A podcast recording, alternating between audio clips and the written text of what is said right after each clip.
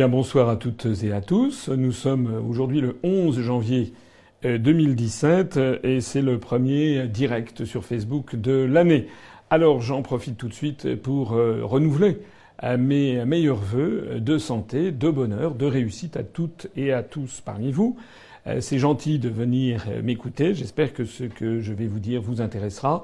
En attendant, n'oublions pas qu'en ce début d'année, ben, il faut quand même penser à vos proches, aux gens que vous aimez, et puis, euh, eh bien voilà, leur dire toute l'affection que vous que vous avez.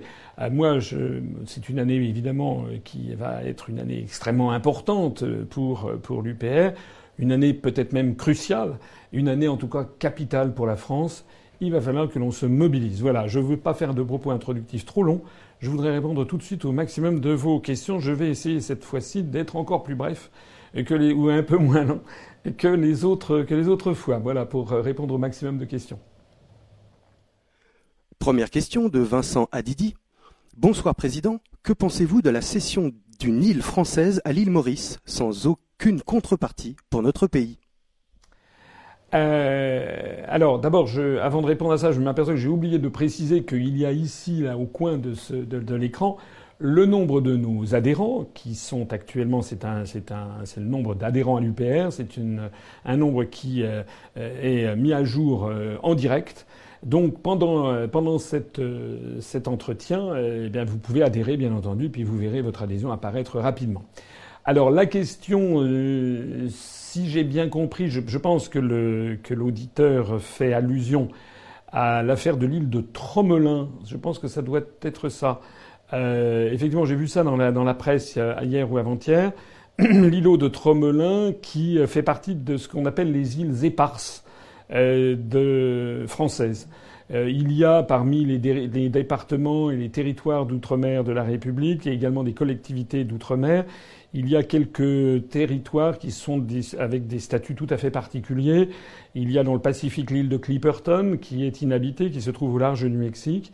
Il y a dans l'océan Indien les îles australes et antarctiques françaises, avec euh, également les îles de Crozet, Kerguelen, et Amsterdam et Saint-Paul. Et puis, dans le canal de Mozambique, et euh, donc entre Madagascar et, euh, et la, côte, la côte africaine du Mozambique, et puis ensuite à l'est, au nord, nord-est de Madagascar et donc à l'ouest, au nord-ouest de l'île de la Réunion, il y a, euh, quelques, îles, euh, notamment les îles Glorieuses et l'île de Tromelin. Alors si je crois, enfin je n'y suis jamais allé, mais je connais bien la, région, j'y suis allé souvent.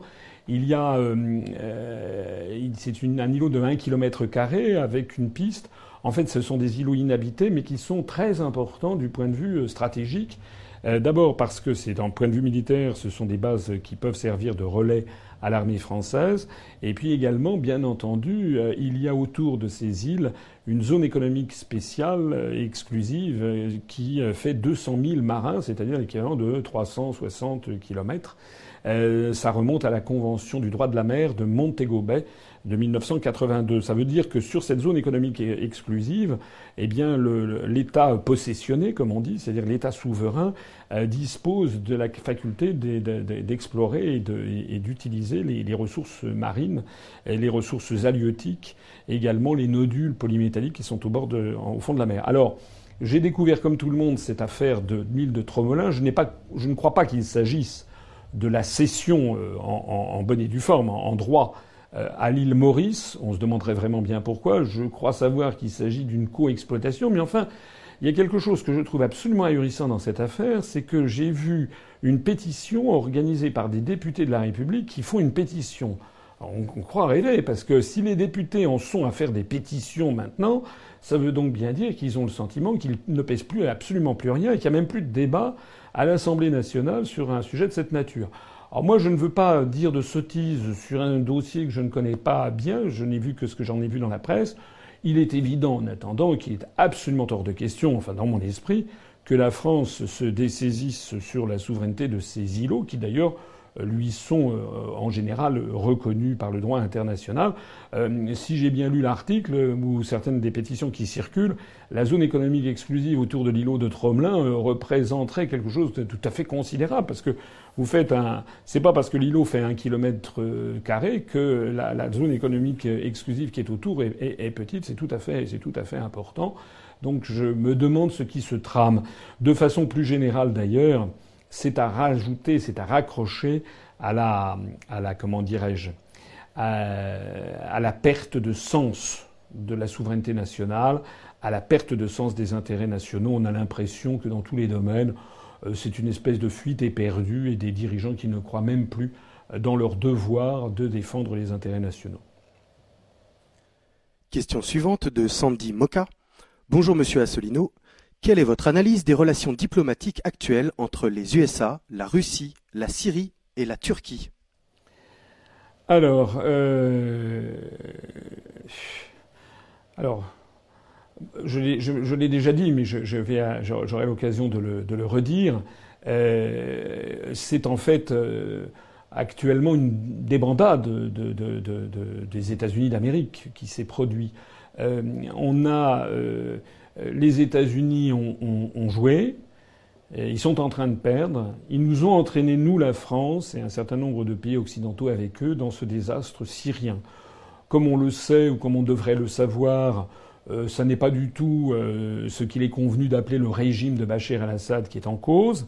Ça, c'est une cause sans doute que Bachar el-Assad n'est pas un démocrate, ça c'est exact. Mais enfin, il, était, il, est pas le, il est loin d'être le pire de la région. Euh, si les Américains veulent intervenir chez les tyrans, je leur conseille vivement d'aller en Arabie Saoudite. Sauf que c'est un pays qui est tenu à bout de bras par 40 euh, ou 50 000 soldats américains.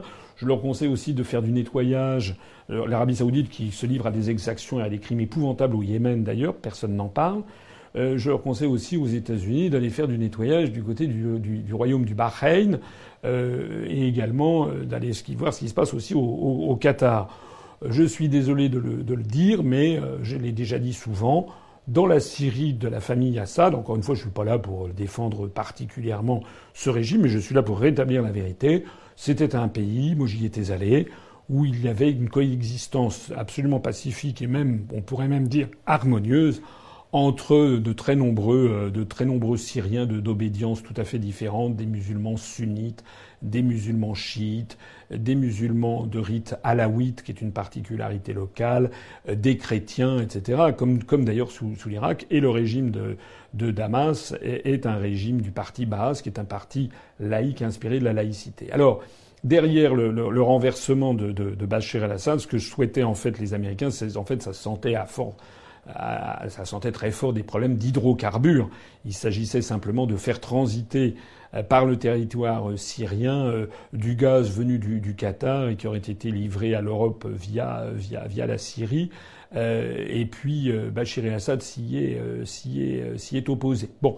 en attendant, bien, les États-Unis ont essayé de déstabiliser, enfin ont déstabilisé moi, je suis de ceux qui pensent qu'avec l'armada qui a été mise en place à la fois par les États-Unis d'Amérique, la France, le Royaume-Uni, les livraisons d'armes qui ont été faites en catimini aux forces dites de l'opposition modérée, en fait, Al-Nostra et, tous les fronts euh, euh, qui euh, qui sont là-bas, normalement, hein, si le si Bachar el-Assad avait été aussi impopulaire qu'on le dit, le régime se serait effondré depuis belle lurette. Ça n'a pas été le cas. On a au contraire le sentiment qu'il y a une majorité de la population, je n'ai pas dit la totalité, j'ai dit une majorité, on a le sentiment qu'il y a une majorité de la population qui est derrière Bachar el-Assad. De toute façon, tout ça c'est, constitue la violation du droit international public et de la charte de l'Organisation des Nations Unies.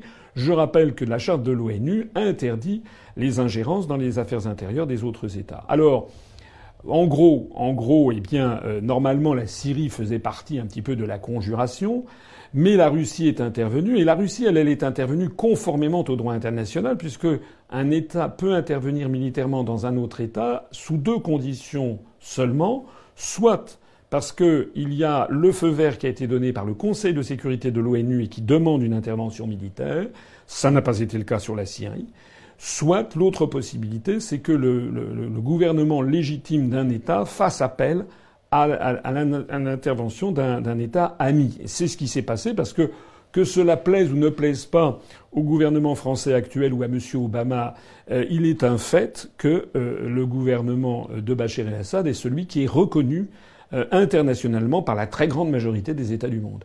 Donc les Russes sont intervenus conformément au droit international à la demande de Bachar el-Assad, et puis vous avez vu la suite, c'est-à-dire qu'en gros, ils ont, ils, ont, ils ont renversé complètement la situation. Alors, euh, on a vu récemment que la, ville d'Alep a, été reconquise par les forces gouvernementales. On a vu à cette occasion toute une, un attirail, un arsenal d'armes venues du Royaume-Uni, venues des États-Unis d'Amérique. D'après les informations dont on peut disposer, on sait que les Américains, les Britanniques et sans doute les Français euh, font toujours des livraisons d'armes à l'opposition dite modérée. Et ce qu'on a découvert aussi, c'est qu'entre l'opposition dite modérée et l'opposition des terroristes de Daesh, eh bien la, paroi était extrêmement fine et poreuse. Résultat, la Russie est revenue dans le jeu. C'est maintenant la Russie qui est maîtresse au Moyen-Orient. Euh, elle a mis dans sa, dans sa main l'Iran, euh, la Syrie qui maintenant ne peut plus rien refuser à la, à la, à la Russie, et même, même la Turquie, euh, le régime de, Erdogan, comme il a été lui-même victime d'une une tentative de coup d'État pas très claire l'été dernier, eh bien la Turquie s'est rapprochée en fait de, de la Russie. La Turquie reste dans l'OTAN néanmoins. Il ne faut pas non plus exagérer.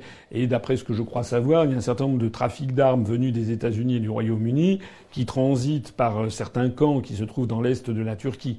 Donc Erdogan joue sans doute à un jeu qui n'est pas très très clair, mais quand même, c'est une déroute, une déroute diplomatique et militaire pour les États-Unis d'Amérique, pour le camp occidental en général, et puis pour la France en particulier. Euh, il y aura, euh, c'est terrible ce qu'a fait le gouvernement français qui s'enfonce dans l'erreur. Euh, si, si j'arrive aux responsabilités, parmi les, priorités de la diplomatie française, il faudra recoller les pots cassés avec la Russie et au Moyen-Orient. Il y aura du travail à faire. Question de Ermite, Ermite Eric. Bonsoir, monsieur Asselineau. Avez-vous, reçu l'invitation de RMC dont ils ont fait la promesse la semaine dernière Cordialement? La réponse est oui, oui, oui. Je suis invité euh, sur euh, à la radio donc par euh, Carrément Brunet et je suis invité. Ça sera le lundi 23 janvier à partir, je crois, à 14h40. C'est pas la tranche la plus écoutée, mais enfin c'est mieux que, que rien. Donc ça sera à 14h40 pendant, si j'ai bien compris, à peu près 7-8 minutes. Ça sera bref. Euh, pendant 7-8 minutes sur Carrément Brunet. Donc pour l'instant, à moins que ça ne soit euh, déprogrammé en dernière minute, mais pour l'instant, M. Brunet et RMC semblent tenir parole. Question de Nicolas Plat. Sincèrement, visez-vous la troisième place ou la première place de la présidence? Alors ça, c'est extrêmement simple. Hein. Euh, d'abord, d'abord, nous, bandons tous nos efforts pour essayer d'avoir les parrainages. Bon. J'en profite d'ailleurs pour dire que nous en avons vraiment beaucoup. Euh, on peut légitimement penser qu'on va pouvoir y parvenir, mais ce que je sais aussi, c'est qu'il euh, y a actuellement des pressions qui s'exercent euh, dans certaines régions, notamment des, des, élus, des élus du Parti socialiste qui appellent pour des maires de petits villages pour qu'ils parrainent M. Macron. Et voilà, on a reçu on a reçu une, promesse, un, maire qui finalement a renoncé et est revenu sur la promesse qu'il m'avait faite. Bon, euh, c'est un cas unique, mais il ne faudrait pas que ça se, multiplie. Donc il est, il est très très important qu'on continue à être mobilisé sur la recherche de ces parrainages. Ça, c'est la première chose. La deuxième chose, c'est que si je suis candidat, et ça je tiens absolument à, à en assurer les auditeurs, ça va pas être pour faire de la figuration, croyez-moi. Ça va être pour gagner. Alors évidemment, certains peuvent dire oulala, il, il, va faire. Euh, je vois des opposants politiques qui disent oulala, il va faire 0,5, etc., etc. Rira bien qui rira le dernier. Moi, j'ai 59 ans. Depuis que je suis petit, j'ai une particularité, enfin j'ai un certain nombre de particularités comme tout le monde, j'ai une particularité, c'est que souvent les gens n'ont pas vu venir. Voilà, c'est-à-dire qu'en fait, je suis relativement discret, je fais mon travail, etc. Puis euh, voilà, quand j'étais quand j'étais au collège, d'un seul coup, j'étais le premier de la classe. Voilà, quand j'étais à HEC, j'ai terminé deuxième. Quand je quand j'étais à l'ENA, je suis entré à l'ENA sans avoir fait Sciences Po. Euh, les gens ne me voient pas venir. Et puis quand je suis sorti de l'ENA, il y avait des gens qui étaient là, qui plastronnaient, qui ils étaient ci, c'était ça. Moi, j'ai resté, resté très discret. Et puis jusqu'au jour, on découvre que j'étais le major jusqu'à l'avant-veille du, scrutin final, du, de, de l'épreuve finale, qui d'ailleurs était une épreuve d'anglais où j'ai eu 4 sur 5, ce qui m'a fait rétrograder une place et j'ai terminé vice-major. Il y avait beaucoup de gens qui ne m'avaient pas vu venir. Eh bien depuis que je fais de la politique, c'est pareil. Et lorsque j'ai créé ce mouvement l'UPR, on m'a dit oh là là, que c'est que ça, ça il ne fera rien, il n'arrivera rien. Euh, c'est un très bon conférencier, c'est pas un homme politique, il fait des choses beaucoup trop longues, il sait pas s'y prendre, il est ci, il est ça, il n'a aucun charisme. Donc qu'est-ce que j'ai pas entendu? Bon. Et puis, euh, le résultat, il est là. Le résultat, c'est que nous avons maintenant 14 789 adhérents. Je vois qu'on en a deux qui ont adhéré depuis le, début de cette, de cette émission. Euh, c'est-à-dire que on va bientôt franchir les 15 000 adhérents. C'est-à-dire qu'on est, le quatrième euh, mouvement ou le cinquième mouvement politique. Du positionnement politique absolument euh, idéal, si j'ose dire, puisque c'est, en fait, je, je, pense, très honnêtement, je pense que je suis l'homme de la situation. Eh bien, présenter le programme actualisé. Eh bien, euh, le programme actualisé sera présenté euh, le moment venu. Euh, pour l'instant, il est en train d'être peaufiné. J'ai déjà eu l'occasion de dire que, à la différence de la quasi-totalité des autres candidats, moi, je vais reprendre à peu près le même programme qu'il y a cinq ans. Faut quand même le faire, parce que depuis cinq ans, il y a beaucoup d'eau qui est passée sous les ponts. Internautes aillent vérifier ce que j'ai pu dire euh, et écrire, voici 5 ans, 6 ans, 7 ans, 8 ans, eh comme, on, pourrait dire, ça tient la route, ça tient la route. Alors, euh, je vais quand même, euh, comment dirais-je, enrichir le programme. Il y a d'abord quelques petits détails d'actualisation qu'il va falloir faire, quelques chiffres à actualiser, ça c'est un premier point.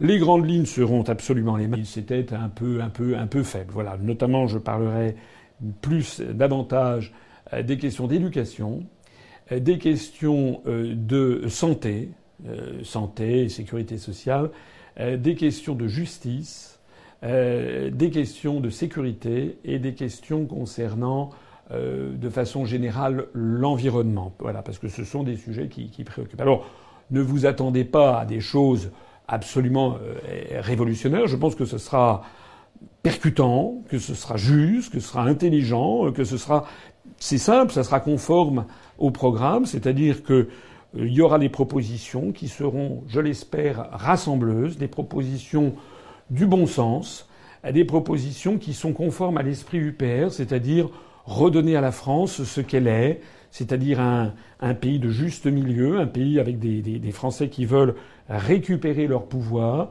un pays avec euh, des, gens qui ne veulent pas que la, ça soit la loi du fric qui soit le, euh, qui est la primauté générale sur tout. Euh, on va réintroduire un certain nombre de, valeurs, euh, comme le, bénévolat, le, respect de la nature, euh, le, bon sens dans tous les domaines, en matière notamment d'énergie, de santé, en matière d'éducation, voilà, des choses comme ça qui parleront peut-être effectivement au, grand public. Alors maintenant, pour répondre très exactement à la question, oh, dans le courant du mois de février, ça ça sera bon. Question de Alexia Trosset. Bonsoir Monsieur Asselineau. Attention, question difficile. Ces dernières années, quelles sont les critiques les plus pertinentes que l'on vous ait faites Question difficile, oui. Hmm, qu'est-ce que je pourrais dire comme, critique pertinente qu'on ait pu me faire? Les critiques qui reviennent assez fréquemment, c'est euh, que je suis trop trop long, euh, bavard, euh, des interventions trop longues. donc j'essaie de me corriger. Je l'ai dit d'ailleurs en préambule, j'essaie de raccourcir. c'est vrai que j'ai des difficultés à, à, faire court parce que je suis, je crois, j'ai un sens assez, assez aigu de la, de la pédagogie. J'essaie de toujours m'expliquer avec la meilleure bonne volonté possible. J'essaie toujours d'expliquer les choses de la façon la plus claire possible et parfois ça me vaut effectivement des, critiques. J'ai des conférences qui sont, qui sont très longues. Quoique l'autre jour, à, au Mans, j'ai fait, il y avait d'ailleurs plus de 120 personnes dans la salle. La conférence a duré euh, plus de 5 heures, c'était extrêmement long. Il y a quelques personnes à la fin qui sont, qui sont parties un petit peu avant parce que c'était vraiment très long, mais il y a aussi des gens qui sont venus me voir à la fin en me disant euh, pour moi ça n'est jamais trop long, continuez. Donc il y a ça. Qu'est-ce que je pourrais dire euh, peut-être N'en sais rien. C'est un peu, c'est pas, c'est, ça n'est pas si, facile que ça. Euh, peut-être j'ai eu peut-être tendance à un petit peu trop critiquer mes adversaires politiques dans un premier temps. Maintenant, je, je pense, c'était d'ailleurs assez naturel, puisque quand vous essayez de faire votre trou, c'est comme dans la vie, hein, sur la scène politique, on ne vous fait pas de cadeaux. Et, et c'est vrai que parfois j'ai brocardé tel ou tel responsable politique. Il le méritait, je le pense d'ailleurs toujours. Euh, mais peut-être que maintenant on va passer à des choses un petit peu plus élevées, euh, et notamment euh, plus ce qui concerne directement notre futur. Parce que moi, si je suis candidat à la présidence de la République, c'est pour notre futur. Hein. C'est pas pour c'est pas pour plaisanter, c'est pas pour faire la, la, la, la, niche à tel ou tel. C'est parce que je veux sauver mon pays et que je veux également, j'ai le souci de l'avenir de, de, mes enfants, de nos enfants, de nos petits enfants. C'est vraiment du, sérieux. Donc euh, de ce point de vue-là, je pense qu'effectivement, j'essaierai de faire peut-être un petit peu moins de Sinon, qu'est-ce que je pourrais me trouver encore comme, euh, comme erreur? Je, je n'en sais rien. C'est pas si facile que ça. Euh, à la limite, que les autres le, le, trouvent, les trouvent à, à, ma place. En gros, je pense quand même que j'ai pas fait beaucoup d'erreurs depuis dix ans que j'ai créé l'UPR. Question suivante de Louis Daburon. Pourquoi n'attaquez-vous pas en justice les médias qui vous censurent illégalement? Les Français méritent et doivent vous connaître Alors, euh, on, est en train, en tout cas, de, porter plainte en ce moment euh, contre une émission de télévision. On en informera euh, le public dans quelques quand ce sera quand ce sera prêt. Une émission de télévision où je n'avais pas été invité, où on a été traîné, traité de facho, etc. Donc ça, il est absolument hors de question de laisser passer ça. Et désormais, nous porterons plainte soit pour diffamation, soit pour injure, parce qu'il faut faire très attention du point de vue du droit, c'est très précis, nous porterons plainte lorsque des, lorsque des, des gens insulteront, non seulement m'insulteront moi, mais au-delà de moi, les, les 190 000 électeurs qui, qui nous ont fait confiance, les 14 789 adhérents que nous avons, il est hors de question de se laisser marcher sur, sur les pieds. Alors s'agissant des, des, des, des, médias qui me, qui me censurent, malheureusement là on est dans un domaine qui est beaucoup plus, euh, qui est beaucoup plus difficile, c'est que c'est des questions d'appréciation. Euh, vous savez qu'il y a une question qui s'appelle l'égalité. L'égalité, c'est clair. L'égalité, c'est un concept mathématique. 2 égale 2. Ça, c'est vrai. 3 égale 3. En revanche, l'équité d'accès aux, grands médias, puisque c'est la, formule qui est euh, mise en avant par le, CSA, euh, c'est beaucoup plus difficile. Équité, ça veut dire peut-être proportionnalité et, autres. Et euh, la justice, très probablement, dira ah, mais écoutez, moi je ne peux pas intervenir là-dedans s'ils estiment qu'ils ne veulent pas vous inviter. C'est quand même la presse est libre, voilà. Donc je pense en réalité que ça nous coûterait beaucoup d'argent et pour un résultat non seulement très aléatoire, mais qui risque même d'être contraire à nos, à nos espérances. Donc ce que nous faisons, c'est que nous avons saisi le CSA on va ressaisir une nouvelle fois le, le, Conseil supérieur de l'audiovisuel.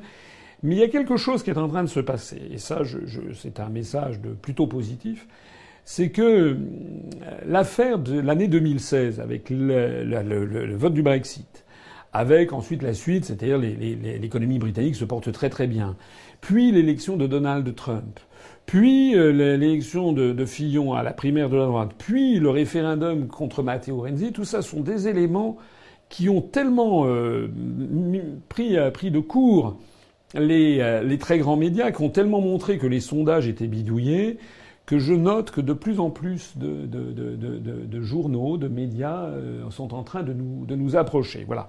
J'avais quelques instants de retard au tout début de cette euh, émission parce que je terminais une, une conversation téléphonique avec une, journaliste d'un journal de, province qui m'interrogeait.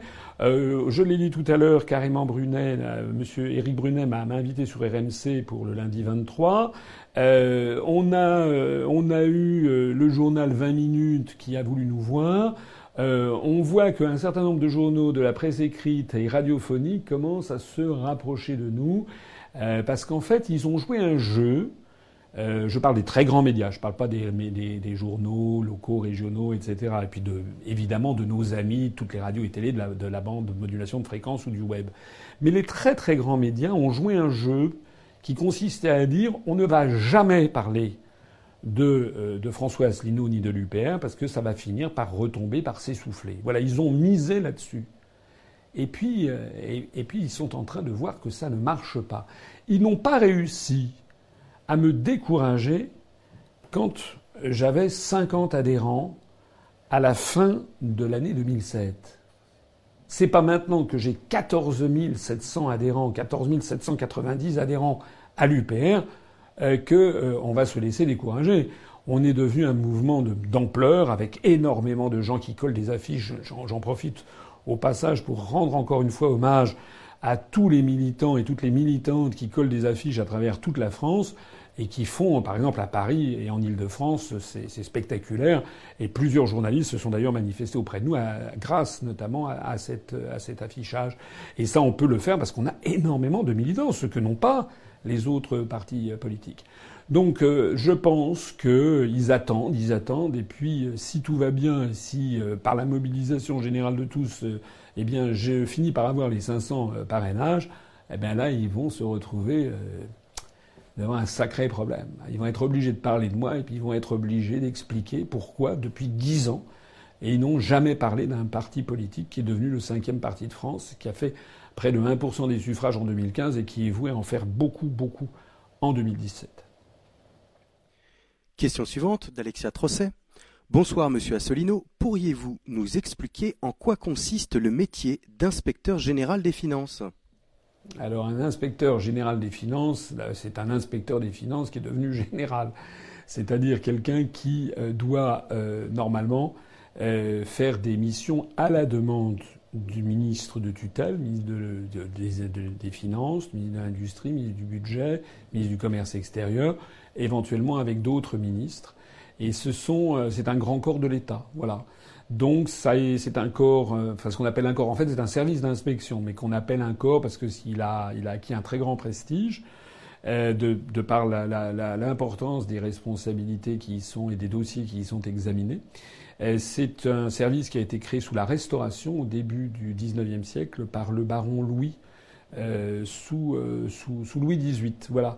Alors il y a, comme on le dit en général, trois grands corps dans, l'État. Il y a euh, le Conseil d'État, qui est l'ancien Conseil du roi, qui lui est la jurisprudence d'appel en matière de administrative, de droit administratif, c'est la jurisprudence d'appel par rapport aux tribunaux administratifs. Et puis parfois c'est la jurisprudence de, premier recours pour les décrets en Conseil d'État. et la Cour des comptes, qui est également une, une juridiction qui, elle, valide et examine, euh, selon des méthodes statistiques, les comptes euh, notamment des établissements de, l'État, des services de l'État, etc., a posteriori. Donc ça, c'est une juridiction qui se saisit elle-même des dossiers. L'inspection générale des finances, elle, est un service qui agit pour le compte de l'État et qui demande de faire telle ou telle mission d'inspection sur tel ou tel sujet. Ça peut être extrêmement euh, varié. Voilà. Alors, c'est considéré comme un corps très prestigieux parce que euh, c'est très formateur après la sortie de, l'École nationale d'administration. On acquiert une très grande expérience dans de nombreux domaines. Il s'agirait un petit peu de faire pour le compte de l'État, des établissements publics et de tout ce qui est para-administratif, c'est à peu près le même travail que celui d'un auditeur dans un cabinet d'expertise, euh, d'expertise euh, dans un cabinet d'audit. C'est pas seulement de l'expertise comptable et financière, c'est aussi de l'expertise en matière de gestion, de gestion des ressources humaines, etc. Alors il y a quand même un point qu'il faut préciser, c'est que l'inspection générale des finances euh, obéit au, ministre. quand je dis obéit, c'est qu'il fait les missions que lui demande le, le ministre. Il ne peut pas décider de faire une mission sur le sujet qui le, chante, qui lui chante. Question suivante de Michel Sacré. Bonsoir, cher président François Asselineau. Tous mes bons voeux pour cette nouvelle année qui commence. Quand ferez-vous connaître le nombre de parrainages pour la présidentielle? Je sais bien que beaucoup se posent la question. Voilà. Si je ne le dis pas, croyez-moi que ce n'est pas euh, par un plaisir comme ça, de, de, de, un plaisir sadique. C'est tout simplement parce que c'est très important pour nous. Euh, je dis nous parce qu'on y a réfléchi. C'est très important pour nous de garder cette, cette information confidentielle. C'est très important parce que si je donne un chiffre qui est décevant, certains vont peut-être baisser les bras. Si je donne un chiffre qui est très encourageant, d'autres vont peut-être aussi baisser les bras. Et il ne faut pas baisser les bras. Il ne faut pas baisser les bras parce que de toute façon, je l'ai dit tout à l'heure, ce ne sont que des promesses. Et les promesses, certaines peuvent être remises en cause. En gros, en général, ça n'est pas le cas, mais quand même. Donc il faut qu'on se mobilise jusqu'à la, jusqu'à la fin. Mais je ne suis pas, un, je ne suis pas un menteur. Voilà. Si, si, si on avait euh, un nombre considérable de parrainages, je, le dirais. Euh, si on en avait vraiment très peu, je le dirais aussi. Voilà je dirais bah, c'est fichu. Voilà. Si je vous dis qu'on a vraiment de bonnes et de solides chances d'être euh, que je puisse être candidat, c'est qu'on a de bonnes et de solides chances. Voilà. Mais on a aussi encore une fragilité, n'est-ce pas? Il nous faut euh, parvenir à l'objectif, dépasser l'objectif, avoir quand même la, marge de précaution nécessaire. Donc c'est pour ça que je fais cet appel. Mais euh, vous finirez bien par le savoir. Il est 21h39. N'oubliez pas que vous pouvez poser vos questions, toutes vos questions à François Asselineau en direct ce soir sur Facebook, comme l'a fait Lapin à tort, qui demande Monsieur Asselineau, vous parlez souvent des États-Unis et de la Russie, mais que pensez-vous de la politique de la Chine dans le monde tel qu'il est? Alors, la politique de la Chine, ça, c'est encore autre chose. J'en parle effectivement, vous avez raison, j'en parle peu pour une raison, c'est qu'il y a un peu une espèce de répartition des rôles au niveau planétaire où on est habitué, en tout cas en Europe occidentale, à ce que le monde soit dirigé par, euh, lâchons le mot, par un monde blanc, avec deux frères ennemis euh, qui ont hanté tout le XXe siècle, euh, et même un peu avant d'ailleurs, c'est les États-Unis d'Amérique contre, contre la Russie, qu'elle s'appelle Russie ou qu'elle s'appelle URSS. Donc on est un peu resté dans ce schéma mental et les grands médias en Occident euh, continuent à actuellement montrent Vladimir Poutine comme étant euh, comme étant le principal opposant aux États-Unis d'Amérique, etc., etc. Bien. Euh, mais vous avez mille fois raison, c'est une bonne question. La Chine, Chine c'est quand même 22% de la population planétaire. C'est un pays considérable à la fois en superficie et en nombre d'habitants. C'est le pays le plus peuplé du monde. 1 milliard 400, 1 milliard 450 millions d'habitants. Euh, ce qu'il faut bien comprendre, c'est que la Chine pose un problème spécifique aux États-Unis. Euh, euh, D'abord, justement, avec cette masse, cette masse humaine qui est considérable. C'est le seul pays avec l'Inde qui a plus d'un milliard d'habitants. Ce sont les deux pays qui euh, face auxquels les États-Unis sont un peu démunis, et en particulier euh, face, face à la Chine. Alors les États-Unis ont pris des manœuvres d'encerclement de la Chine qui sont tout à fait considérables. C'est d'ailleurs quelque chose souvent que quand on vit en France, qu'on n'est pas, sorti de France ou qu'on a fait des voyages en Europe ou aux États-Unis, que l'on mesure souvent assez mal, c'est que les États-Unis d'Amérique, c'est pas seulement une puissance atlantique, c'est une grande puissance du Pacifique. Moi, j'ai vécu au Japon pendant, un an et demi. Je suis une fois retourné en France par, par, par les îles Hawaï, par euh, l'île d'Oahu, là où il y a le, le, le, port de Pearl Harbor. Euh, en fait, quand j'ai vécu au Japon, j'ai évidemment lu beaucoup d'ouvrages, notamment sur l'histoire euh, contemporaine du Japon au XXe siècle. Euh, j'ai découvert ce que j'avais très sous-estimé, que l'effort de guerre pendant la Seconde Guerre mondiale américain, ça a d'abord été la guerre du Pacifique on peut dire d'une certaine façon, je caricature, mais que euh, la guerre en, Europe, la Seconde Guerre mondiale, ça, ça a d'abord été l'Angleterre et la Russie. Alors les Américains sont arrivés, mais ils sont arrivés en juin 1944. Alors que l'effort de guerre euh, des Américains, ça a d'abord été la guerre du Pacifique. Et quand vous parcourez le Pacifique Sud, il y a des quantités de, de lieux où vous apprenez qu'il y a eu, les Américains sont passés par ici, sont passés par là, que ce soit aux Philippines, que ce soit aux îles Salomon avec Guadalcanal, que ce soit en Papouasie-Nouvelle-Guinée, que ce soit au Japon, bien entendu, avec, euh, avec Hiroshima et Nagasaki. Alors, ce qu'il faut savoir, c'est qu'actuellement, les Américains conservent sur l'Asie la, euh, et l'Extrême-Orient et toute cette zone pacifique un œil très très vigilant.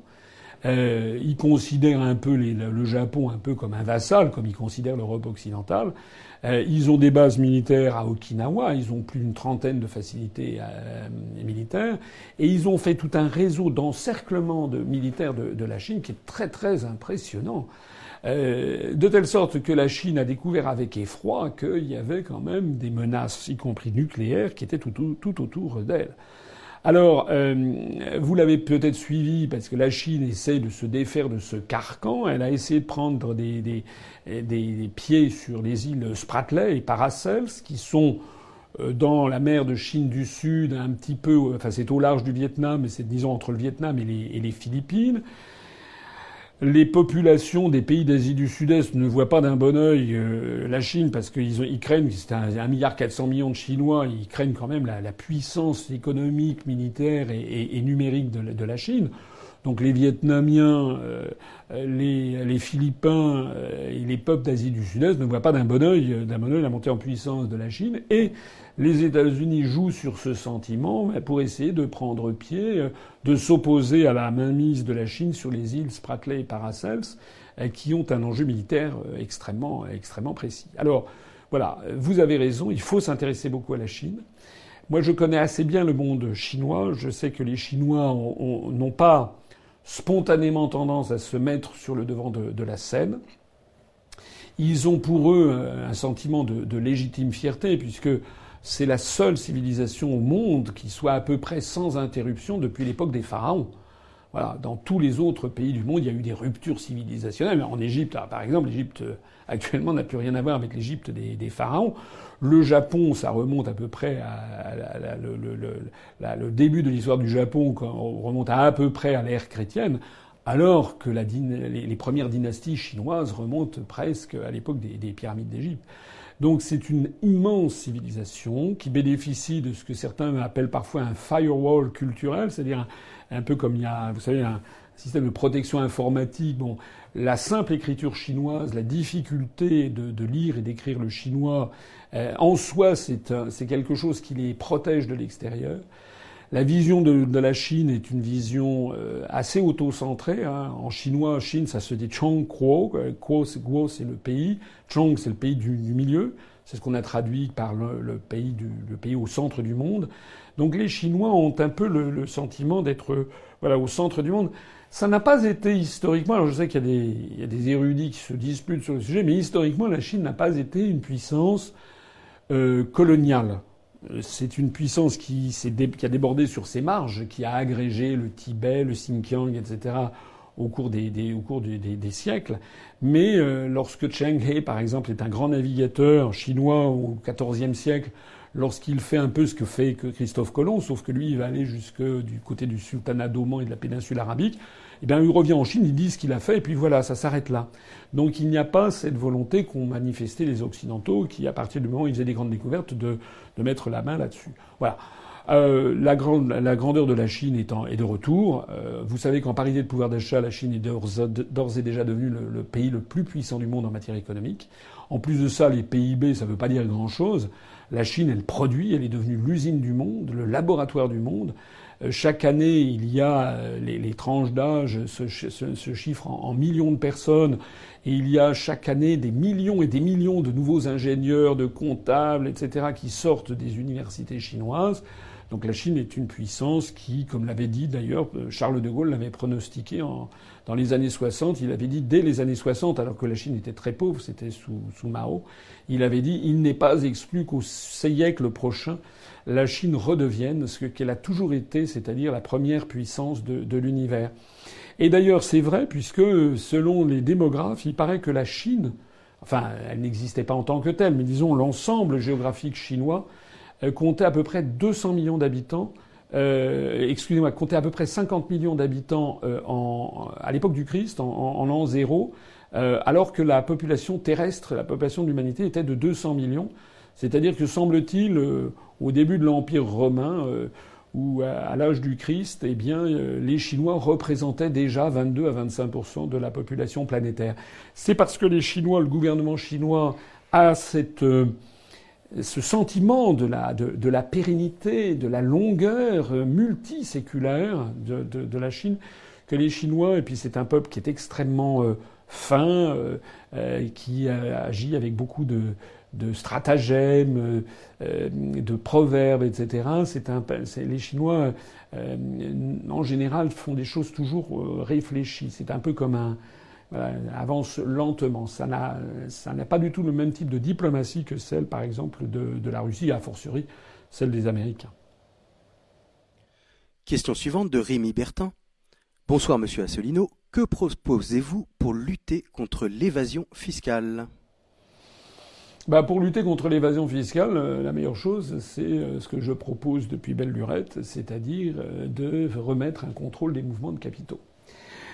parce que l'évasion fiscale, alors évidemment, si il peut toujours y avoir de l'évasion fiscale, totalement illégale, c'est avec des valises de billets. Ça, ça peut exister. Bon, et ça, qu'on rétablisse ou non le contrôle des mouvements de capitaux, ça ne changera pas. Bon. C'était ce qui pouvait exister, par exemple, en France, lorsqu'il y avait un contrôle d'échange. Mais l'évasion fiscale aujourd'hui, ou ce que certains appellent l'optimisation fiscale, a été euh, rendue extrêmement facile par, euh, euh, par la libre circulation des mouvements de capitaux. Il est extrêmement facile maintenant pour une grande société de faire apparaître, par exemple au Luxembourg, avec la complicité des autorités luxembourgeoises, je pense au moment où Jean-Claude Juncker était Premier ministre du Grand-Duché, de faire apparaître de façon fictive euh, des, euh, des comment dirais-je des, des profits euh, très importants au Luxembourg, sachant que l'impôt sur les sociétés il sera quasiment nul, et en revanche de faire apparaître des pertes en France, il suffit en jouant sur des, des clés de, de répartition, de, de, de comptabilité analytique à l'intérieur d'un grand groupe, de faire ce genre de choses. Donc la, la, lutte numéro un contre, contre, contre l'évasion fiscale, c'est de rétablir le contrôle des mouvements de, de capitaux. J'en profite, et ça, ça nécessite bien entendu de, de sortir de l'article 63 du traité sur le fonctionnement de l'Union européenne. Donc nous pourrons lutter réellement contre l'évasion fiscale à partir du moment où on sera sorti euh, de l'Union européenne, à partir du moment où on aura mis en œuvre l'article 50. Jusque-là, euh, tout le reste, euh, c'est littérature. Ça me permet de dire au passage quelque chose d'important, c'est que quand je dis qu'on va sortir de l'Union européenne, je rappelle qu'il y a des quantités d'autres organisations internationales euh, dans lesquelles nous resterons, bien entendu, et nous resterons dans Interpol, mais aussi par exemple dans TRACFIN, qui est cette organisation internationale qui permet de faire, de tracer les mouvements suspects d'argent internationaux pour voir si c'est pas éventuellement de l'argent sale, de l'argent de la drogue qui est, recyclé. Hein, donc encore une fois, que les gens soient, soient très rassurés, sortir de l'Union européenne, ça n'a aucun rapport avec le fait que nous resterons bel et bien dans Interpol ou dans TRACFIN par exemple. Question de Arthur Dupont. Bonsoir Monsieur Asselineau. Une fois arrivé aux affaires, quelles seront vos relations avec le FMI et la Banque mondiale? Prévoyez-vous d'exercer une pression sur ces instances? Alors, euh, pas forcément euh, des réponses extrêmement précises à apporter à ça. La première chose que je voudrais dire, c'est que euh, moi, j'entends que la France reste membre du Fonds monétaire international et de la Banque mondiale. Hein, il y a parfois, je vois quelques jusqu'au boutistes qui se disent il faut sortir de l'Union européenne, de l'OTAN, mais aussi du FMI, de la Banque mondiale, de l'ONU, de ci, et de. Alors, faut peut-être pas exagérer. Euh, là, pour le coup, euh, au Fonds monétaire international ou à, la Banque mondiale, il y a euh, pratiquement tous les pays du monde. en tout cas, tous les pays développés, et même maintenant, vous avez la, Chine, etc. de surcroît, c'est important d'y avoir une place. Alors là où je suis, je serai vigilant, c'est d'essayer dans la mesure où la France pourra infléchir cette position, d'essayer avec le Fonds monétaire d'infléchir les politiques du Fonds monétaire international et de la Banque mondiale vers quelque chose qui soit une remise en cause de la doxa dominante, c'est-à-dire des politiques actuellement menées. Euh, je ne sais pas si l'internaute a lu cet ouvrage qui est grand public mais qui est tout à fait excellent. C'est des, ouvrages notamment de, de, de comment s'appelle de Joseph Stiglitz qui a été consultant, un prix Nobel d'économie qui avait été consultant justement pour pour la Banque mondiale euh, et qui euh, a montré à quel point le Fonds monétaire international ou la Banque mondiale se sont très souvent complètement plantés dans dans leur dans leur médecine. Donc si la France euh, peut euh, influer pour aboutir à, aboutir à un meilleur système financier international, à aboutir à des politiques qui soient euh, moins des politiques ultralibérales qui ont prouvé leur nocivité dans un très grand nombre de pays, faire parvenir à un meilleur, un meilleur comment dirais-je, équilibre dans les échanges nord-sud, tant mieux. Et j'ai toujours dit, et je le rappelle au passage ici, que nous, nous essaierons de faire en sorte que la présence de la France comme membre permanent au Conseil de sécurité de l'ONU soit aussi pour nous l'occasion de mieux faire valoir les intérêts des pays de la francophonie. Je pense en particulier à tous les pays de, l'Afrique francophone et, donc à nous faire en particulier le porte-parole d'échanges nord-sud qui soient plus justes, plus équilibrés, moins injustes qu'actuellement. Question de Nelke Nelke. Que pensez-vous du modèle norvégien avec euh, rémunération modeste pour les hauts fonctionnaires et pour les ministres? J'ai de la sympathie pour, euh, le, modèle norvégien. La Norvège est un pays qui est assez méconnu. C'est un pays euh, où il y a, je crois, 5 millions d'habitants à peu près.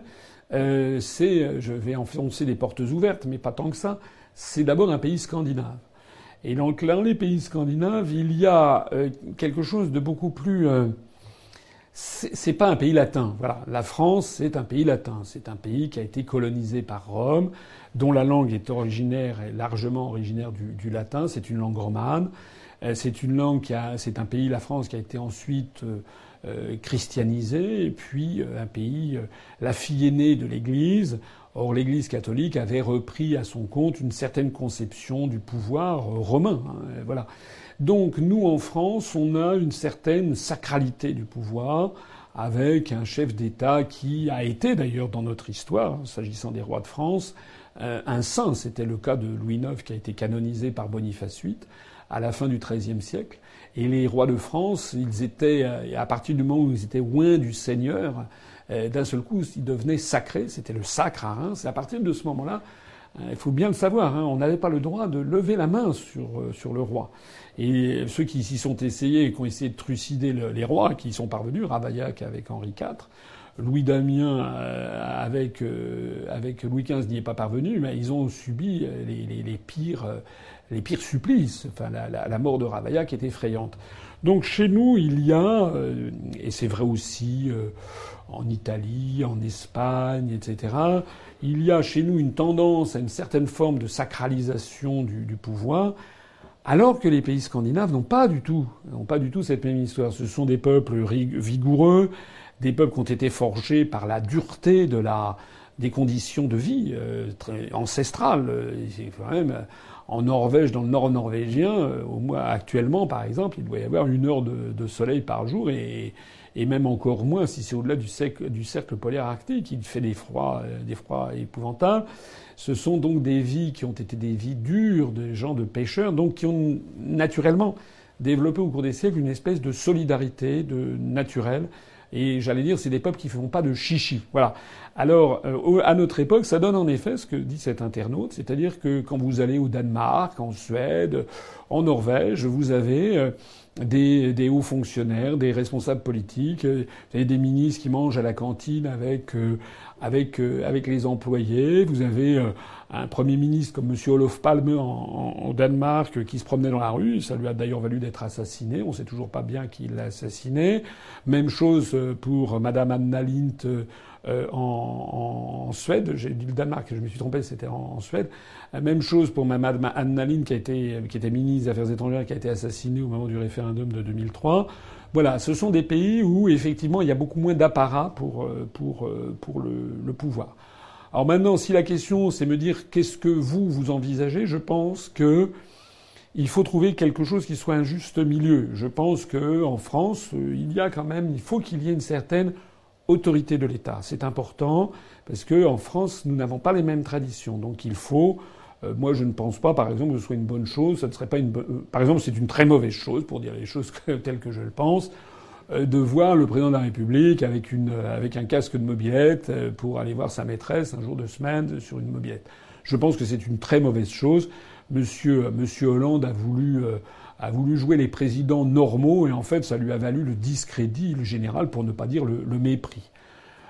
Euh, je ne pense pas pour autant qu'il faille mépriser les gens, bien au contraire. Je pense qu'il faut au contraire montrer que la fonction de chef de l'État, c'est une fonction extrêmement respectable. Il faut donc être respectable pour exercer cette fonction. Il faut euh, exercer ça avec une espèce d'apostolat. Il ne faut pas être un, jouisseur qui a envie de jouir matériellement de, la fonction. Euh, moi, si je suis président de, la République, j'exercerai, j'essaierai d'exercer cette fonction avec le maximum d'autorité bienveillante et de dignité. Voilà. Et je ne serai pas là.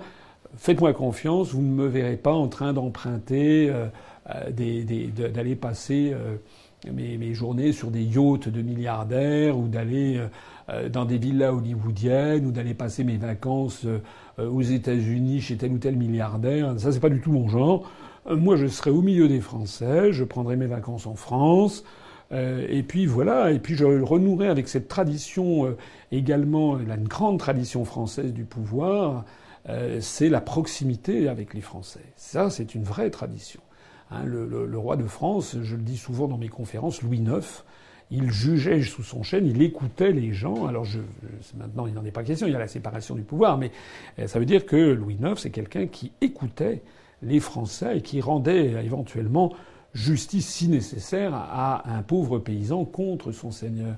Et Charles de Gaulle est quelqu'un qui bougeait beaucoup en France, qui faisait souvent des voyages en province et qui aimait à s'entretenir avec les Français pour mieux entendre ce qu'ils ont à, dire et, et leurs doléances. Je pense que si nos dirigeants vivaient un petit peu moins dans cette espèce d'international des cours, euh, ben, un petit peu moins des Falcons et des trucs et des machins et prenaient tout simplement euh, eh bien le, train comme tout le monde et puis allaient rencontrer les Français et puis écouter les Français, je pense que la France s'en porterait beaucoup mieux. Question de Patrick Weldon. Bonsoir, vous souhaitez sortir de l'OTAN. Quelle politique de défense préconisez-vous notamment sur le nucléaire? Ah, on me pose des questions pointues aujourd'hui. Euh, bravo. Euh, j'en profite d'ailleurs pour dire au passage que toutes les questions sont les bienvenues et que je réponds du tac au tac. Hein. Donc euh, il n'y a aucun filtrage. Enfin oui, il y, a beaucoup plus de demandes que. Enfin, je n'ai pas donné d'instruction pour dire il faut écarter ci ou ça. En, en, règle générale, ce que je demande, c'est simplement sur les questions les plus intéressantes, celles auxquelles je n'ai pas répondu lors d'émissions antérieures. Et puis évidemment, s'il y a beaucoup de questions toujours qui reviennent sur le même sujet, on, on, la prend. Alors euh, oui, je souhaite sortir de, l'OTAN parce que l'OTAN est en train de faire deux choses. Premièrement, de nous asservir complètement aux États-Unis d'Amérique. On est en train même de, dépasser le Royaume-Uni dans l'asservissement. On est en train de devenir le, le larbin numéro un de, Washington au point que toutes nos, protections, nos, services de renseignement étrangers, etc., on est, enfin vous l'avez vu, on a vu ça dans la presse, désormais on va avoir dans l'armée ou, dans les services de renseignement des logiciels américains. Enfin, où est-ce qu'on va quoi? C'est délirant. Donc la première chose, c'est de sortir la France de l'OTAN pour récupérer notre indépendance nationale, notre souveraineté nationale. Au passage, puisqu'on parlait de logiciels, j'en profite aussi pour dire que ce qu'il faut absolument que nous fassions, c'est de faire ce que je crois viennent de décider d'ailleurs les, Russes, euh, ou qu'avaient d'ailleurs décidé les Américains eux-mêmes, c'est-à-dire que tous les fichiers, toutes les données concernant les Français devront être stockées en France et nulle part ailleurs qu'en France. Voilà. Est-ce que qu'il y ait des fichiers euh, avec euh, les, Français en, fichiers qui soient détenus dans d'autres pays, notamment un, grand pays outre-Atlantique, ça c'est totalement inadmissible. Il y a une deuxième raison pour laquelle il faut sortir aussi de, de l'OTAN, c'est non seulement récupérer notre souveraineté, notre indépendance, et donc avoir une doctrine militaire où on revienne à la doctrine gaulienne qui était la défense erga omnes, comme disent les, militaires, c'est-à-dire, c'est du latin erga omnes, ça veut dire contre tout le monde, c'est-à-dire a priori une politique de, sacralisation du, territoire national et de souveraineté et d'indépendance nationale vis-à-vis de tous les pays du monde, sans en désigner un plus particulièrement. Mais la deuxième raison pour laquelle il faut sortir de l'OTAN, c'est qu'au on va détruire notre capacité d'industrie militaire euh, nationale et indépendante.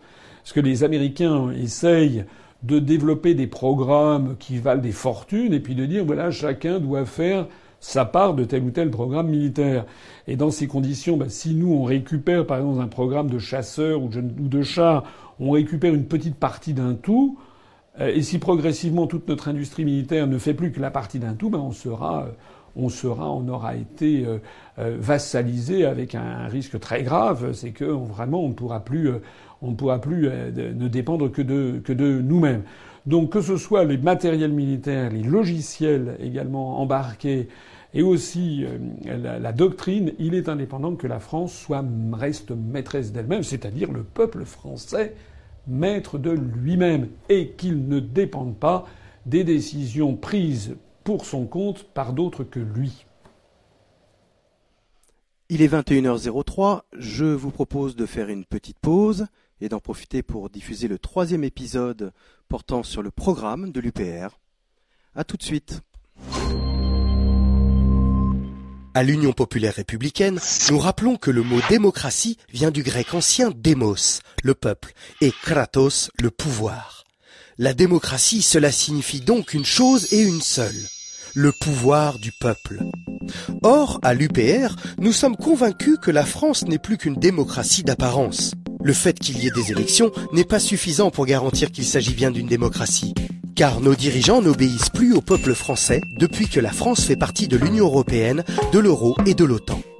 Quels que soient les résultats des élections, nos dirigeants n'obéissent plus au peuple, mais à l'Union européenne. La France est devenue une eurocratie. Quels que soient les résultats des élections, nos dirigeants n'obéissent plus au peuple, mais à l'OTAN. La France est devenue une otanocratie. Quels que soient les résultats des élections, nos dirigeants n'obéissent plus au peuple, mais à la Banque Centrale Européenne et aux grandes banques. La France est devenue une bancocratie ou une Goldman Sachsocratie. Notre volonté première est de rétablir la démocratie, c'est-à-dire que ce soit le peuple français qui ait vraiment le pouvoir et qui fixe en dernier ressort les grands choix collectifs de notre nation. C'est pourquoi François Asselineau propose dans son programme présidentiel la création du référendum d'initiative populaire. En France, quand on parle de référendum, on pense au référendum d'initiative présidentielle. Le président de la République pose alors une question au peuple, question qui appelle le plus souvent deux réponses, soit oui, soit non. À l'issue du référendum, c'est normalement la réponse majoritaire qui est appliquée. Cependant, on a vu en 2005 que nos dirigeants ont eu l'audace de ne tenir aucun compte du non de 55% des Français à la Constitution européenne. Aujourd'hui, le peuple n'a quasiment aucun moyen pour imposer aux dirigeants qu'une décision soit débattue et tranchée par l'ensemble des citoyens. À la différence de ce qui existe en Suisse ou en Californie, les pétitions n'ont pas de valeur légale contraignante et elles ne servent donc à peu près jamais à rien. Le référendum d'initiative populaire que nous proposons obligera nos dirigeants, quels qu'ils soient, à mettre en œuvre une décision que le peuple exige. Dans son programme présidentiel, François Asselineau propose ainsi d'instaurer le référendum d'initiative populaire. Si une pétition proposant une question référendaire concrète et précise est signée par quelques centaines de milliers de citoyens, nombre qui sera fixé par une loi organique, et si le Conseil constitutionnel certifie que cette question est bien conforme à la Constitution française, les pouvoirs publics seront alors contraints d'organiser un référendum sur ce sujet et de mettre en œuvre les résultats du référendum. Et pour plus de démocratie, François Asselineau propose également des améliorations substantielles concernant le référendum d'initiative présidentielle. Tout d'abord, il pourra contenir plusieurs questions, ainsi que plusieurs réponses possibles, afin de nuancer les décisions. Ensuite, le président aura le choix entre deux attitudes. Soit il consultera les Français par référendum en ne mettant pas son mandat en jeu. Il devra alors garder la neutralité la plus stricte et s'abstenir de toute déclaration écrite ou orale avant et pendant la campagne électorale. Il sera alors légitime pour rester en fonction quel que soit le résultat du référendum. Mais il aura l'obligation de le mettre ensuite en œuvre fidèlement. Soit il consultera les Français par référendum, mais en appelant le peuple à voter dans le sens qu'il souhaite. Dans ce cas, il mettra sa légitimité en jeu. C'est-à-dire que si la majorité du peuple français ne suit pas la demande du président, celui-ci devra impérativement démissionner. Toutes ces dispositions nouvelles seront inscrites dans la Constitution et contribueront à rendre aux Français leur démocratie. Retrouvez nos analyses, nos propositions, adhérez ou faites un don sur upr.fr. Retrouvez-nous aussi sur Facebook pour partager des idées et participer au direct. Twitter pour suivre les réactions de François Asselineau au jour le jour. YouTube pour ne rater aucune de nos vidéos. Pour nous aider à rétablir la démocratie, poussez-nous, abonnez-vous, partagez.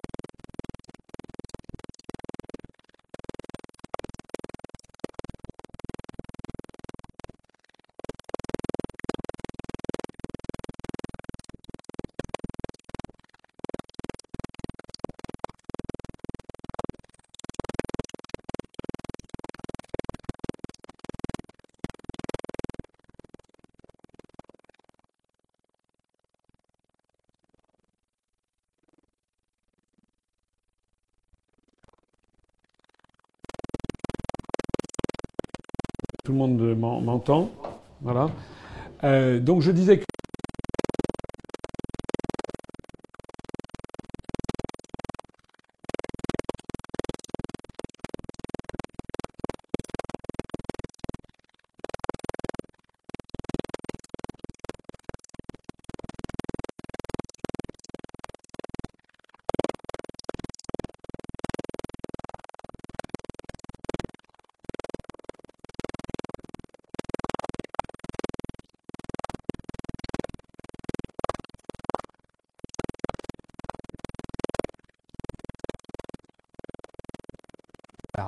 maintenu.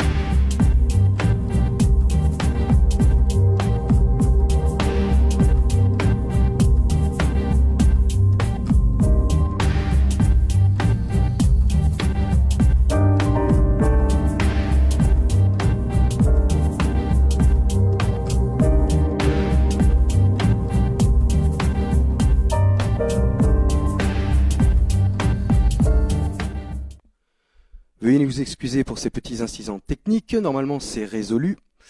Nous passons donc à la, la, question suivante. Enfin, nous reprenons, pardon, la question en cours de Nadia, qui demandait à Monsieur Assolino ce qu'il ferait contre les personnes accusées de haute trahison. Alors effectivement, il paraît qu'on a des problèmes techniques, donc j'espère que tout le monde m'entend bien. Donc je vais répondre assez vite maintenant à cette question. Donc premièrement, à peine euh, serais-je élu qu'il y aura les élections ensuite euh, législatives. Après les élections législatives, si nous avons une majorité, si tout va bien, nous lancerons, je lancerai une réforme constitutionnelle avec toute une série d'éléments dedans.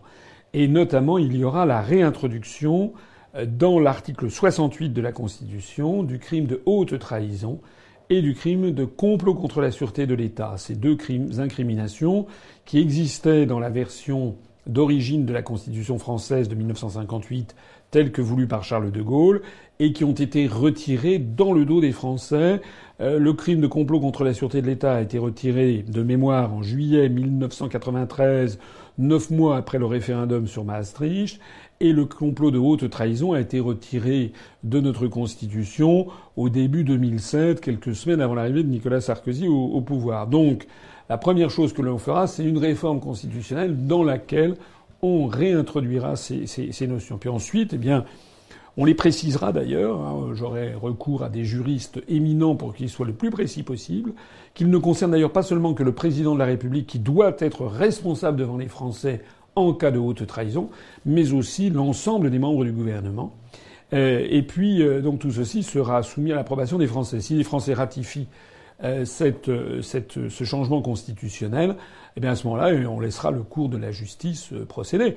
Il y a, il y a une sous-question d'ailleurs qu'il faudrait aborder, c'est la question de la Cour de justice de la République. J'avoue que personnellement, j'ai été, comme beaucoup de personnes, quand même tout à fait choqué de ce qui s'est passé avec l'affaire Christine Lagarde, puisque Madame Christine Lagarde, directrice générale du Fonds monétaire international, a été reconnue en gros, en gros, au minimum d'avoir été fait, preuve de négligence euh, par la Cour de justice de la République, a reconnu en gros qu'elle avait euh, dilapidé plus de 400 millions d'euros de, votre argent et du mien. C'est quand même considérable dans l'affaire Tapi, dans, la, dans, dans cet arbitrage.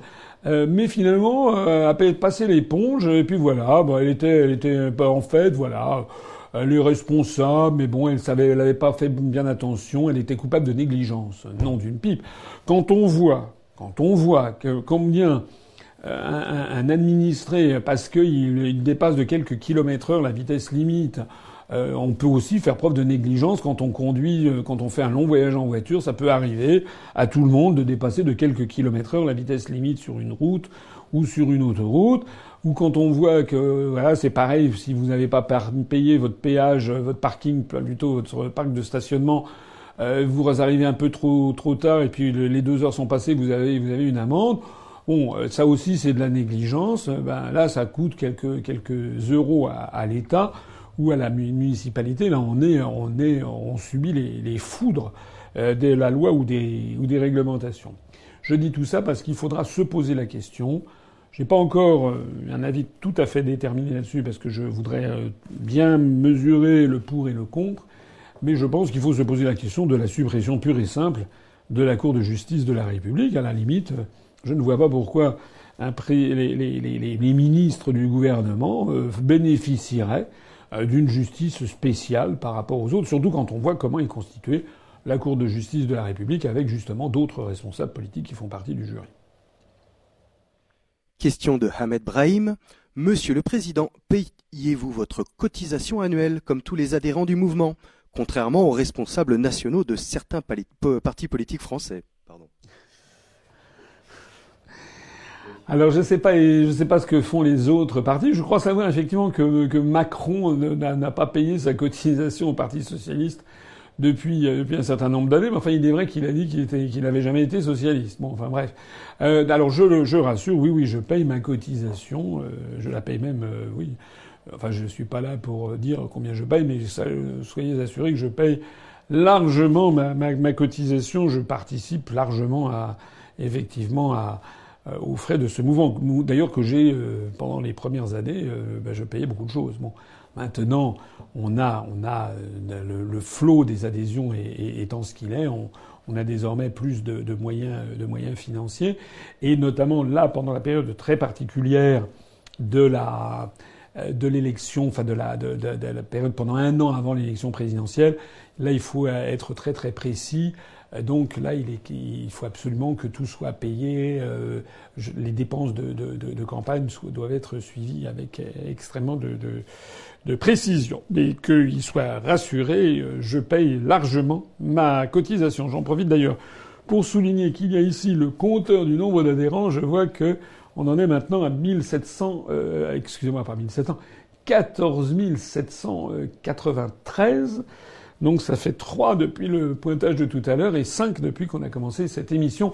Je suis content de voir que les problèmes, les aléas techniques que vous avez pu avoir, notamment au niveau du son, ne vous ont pas empêché d'adhérer. Faites-le, faites-le. Euh, voilà, soyez chic, mobilisez-vous, c'est le moment. On est en pleine ascension, il faut absolument que tout le monde se mobilise. Question de Louis Coste. Bonsoir monsieur. Pourquoi ne pas sortir de l'UE tout en gardant l'euro? Certains pays sont dans l'euro en n'étant pas membres de l'UE. Alors, euh, c'est vrai qu'il y a quelques pays qui sont dans l'euro sans être dans l'Union européenne, mais ils sont quand même extrêmement peu nombreux. Euh, là, je suis en train de réfléchir comme ça. Je pense, ce sont des micro-États. Il, doit y avoir Monaco, il y a le Vatican, euh, il doit y avoir Andorre, euh, peut-être aussi, peut-être aussi la, la, la Bosnie, Herzégovine. bon, faudrait que je revérifie ce, point. mais en revanche, pas le Liechtenstein, puisque je crois que le Liechtenstein, lui, a, le franc suisse. Euh, voilà, donc il y a effectivement cet auditeur qui. J'ai vraiment des questions très très précises aujourd'hui. Je, en fait, je suis très content de voir ça parce que on voit qu'à l'UPR, on attire euh, beaucoup de, gens qui, qui, se posent des, questions, qui aiment décortiquer. Ils ont raison de le faire. Alors, faut pas que ça se termine quand même dans question pour un champion, c'est quand même pas l'objectif. Mais effectivement, c'est une, c'est une question qui m'avait jamais été posée. Euh, alors, cela étant, bon, c'est vrai qu'il y a des États, et notamment des micro-États, qui, sont, qui ont l'euro, mais qui ne sont pas dans l'Union européenne c'est pas un statut spécialement réjouissant. Ça veut dire qu'en fait, on leur impose une politique monétaire, celle de la Banque centrale européenne, à laquelle ils n'ont même pas leur mot à dire. Voilà. Moi, je n'ai pas spécialement envie que la France se trouve dans la dans une suggestion euh, complète. Euh, et puis par ailleurs et fondamentalement, le problème de l'euro, c'est un problème qui est qui est, qui est, qui est devant nous, qui est, énorme. Euh, j'ai eu l'occasion de publier sur le site de l'UPR, j'invite d'ailleurs tous ceux qui m'écoutent à aller, à aller les lire, deux articles récemment. Un article de Vincent Brousseau, de notre cher responsable des, questions monétaires, de l'euro et du, retour au franc, euh, qui a fait, euh, comme d'habitude, un article bien senti, à vrai dire sans doute un des plus techniques qu'il ait fait. Donc c'était parfois un tout petit peu peut-être difficile à suivre pour le très grand public, mais c'est un article de très grande qualité comme d'habitude, puis ce sont des sujets techniques et difficiles. Et puis euh, j'ai moi-même publié plus modestement la traduction d'un article de Joseph Stiglitz, dont je parlais tout à l'heure d'ailleurs, ce prix Nobel d'économie américain, qui s'est exprimé dans le journal américain Fortune en disant que 1900, euh, 2017 euh, serait peut-être euh, l'année de, l'effondrement de l'euro. Donc l'idée de sortir de l'Union européenne et de rester dans l'euro est une idée qui, me paraît un peu saugrenue, même tout à fait saugrenue, parce que l'euro en tant que tel, en tant que tel, pose des problèmes tout à fait considérables. Le problème de l'euro, c'est que nous ne pouvons pas avoir la même monnaie euh, durablement que l'Allemagne, que les Pays-Bas, et, ça, aucune force au monde, aucune conjuration politique, aucun, aucune manipulation financière ne pourront le résoudre. Je vous renvoie notamment à toutes les conférences que nous avons faites sur le, sujet. Question de Edith Paradis. Bonsoir, monsieur Assolino. Que pensez-vous du déploiement de forces militaires US en Allemagne? Eh bien, bonsoir, Edith. Je n'en pense que du mal. Euh, vous avez raison d'attirer l'attention euh, euh, des auditeurs sur, ce, sur cette affaire parce qu'elle est, elle est très grave. on a vu arriver en Allemagne des quantités d'armements et notamment des, des chars américains. C'est dément. D'ailleurs, la rhétorique générale des États-Unis d'Amérique, que ce soit vis-à-vis de la Russie ou vis-à-vis de la Chine. Je disais tout à l'heure, plus, tôt dans, cette, dans ce direct, que les États-Unis ont bâti, je ne sais plus combien, 40 ou 50 bases euh, militaires disséminées tout autour de la Chine. Il y en a tout autant tout autour de la Russie. Et Washington ose dire que c'est pour faire, euh, pour répondre aux menaces russes et chinoises. Donc c'est effectivement très inquiétant. J'espère, je croise les doigts, je n'en sais rien, J'espère que le nouveau président des États-Unis qui prend ses fonctions donc bah, dans neuf jours maintenant, le 20 janvier, j'espère qu'une des premières décisions qu'il prendra, c'est de, de rappeler ce déploiement d'armes euh, qui ne peut être perçu que comme extrêmement, euh, extrêmement agressif. j'espère aussi qu'il prendra des mesures pour calmer le jeu, pour inspirer la confiance. On a vu il y a quelques jours que Barack Obama a terminé sa présidence en prenant des mesures. Il a expulsé, je ne sais plus, une trentaine de diplomates euh, russes. Et euh, Vladimir Poutine, de façon très intelligente, a répondu sans, euh, avec le sourire. Lui, il a expulsé personne. Résultat, Barack Obama est apparu, est apparu comme un, comme un, comme un mauvais joueur, comme quelqu'un d'agressif, etc. Voilà. J'espère vraiment, euh, je n'en sais rien, hein, nous allons voir, parce que je, suis un peu comme Saint Thomas. J'espère vraiment que Donald Trump va au minimum faire baisser la tension vis-à-vis de la, Russie. Je suis un petit peu inquiet sur la Chine, parce qu'il a l'air de vouloir un petit peu remplacer l'agressivité euh, américaine à l'encontre de la Russie euh, vis-à-vis de, la Chine. Alors, il existe déjà, mais il a fait quelques déclarations là sur la Chine. il a pris une posture vis-à-vis de de Taïwan qui me paraissent un petit peu inquiétantes. Voilà. Question de Hugo Cœur d'Acier. Bonsoir, quelle est votre position sur le mandat d'arrêt européen? Bah C'est simple et net, hein. ça fait depuis très longtemps que je le dis, c'était déjà dans notre programme de 2011. Donc euh, Hugo Cœur d'Acier, je ne sais pas si c'est un vrai nom ou un pseudo, vous pouvez, euh, enfin si c'est un vrai nom, c'est un très beau nom. Et si c'est un pseudo, il est bien trouvé. Vous pouvez aller voir le programme que j'avais fait en 2011. Il était déjà question de l'interdit, la suppression du mandat d'arrêt européen. Voilà. Pour ceux qui ne sauraient pas très bien ce que ça veut dire, ça veut dire qu'il faut que la France renoue avec un des principes vraiment fondamentaux des libertés publiques, qui est le droit de l'extradition. Voilà. Le mandat d'arrêt européen a ruiné le principe d'extradition, c'est-à-dire que désormais on postule que tous les pays membres de l'Union européenne ont la même qualité de protection des libertés publiques que, ce qui se passe en France. Et donc on peut expulser euh, euh, quelqu'un, par exemple, je sais pas, un ressortissant lituanien euh, pourrait être expulsé vers la Lituanie sans autre forme de procès, alors que normalement, dans le droit de l'extradition, eh bien, il faut vérifier d'abord si le, le, crime ou le délit qui est commis dans le pays d'origine est punissable en France, ce qui n'est pas forcément le cas. On avait par exemple le cas d'être, par exemple, sous l'Espagne franquiste, euh, être communiste était un délit, euh, mais pas en France, évidemment. Donc quelqu'un qui était poursuivi pour communisme, par exemple, un, réfugié espagnol réfugié en France, il n'était pas possible juridiquement que, la France l'extrade vers, vers l'Espagne.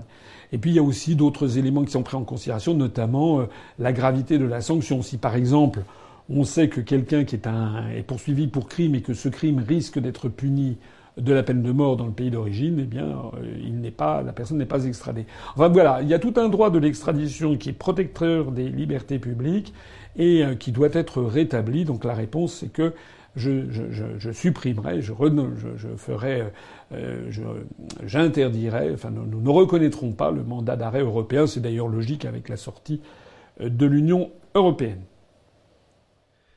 Question de Aurélien Pouponneau. Bonsoir, monsieur Assolino. Un petit mot pour tous les gendarmes, policiers, douaniers et militaires qui vous soutiennent. Encore bravo pour votre engagement patriote.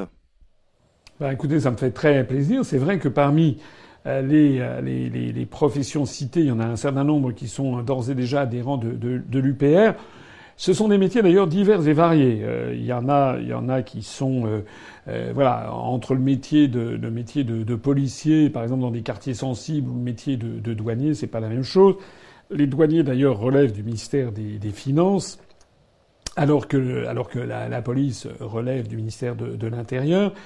Ce sont tout ça des, des, fonctions qui, des, métiers qui sont, premièrement, absolument indispensables pour un État de droit, ça c'est une évidence. Deuxièmement, des métiers qui sont souvent difficiles à organiser et à réaliser.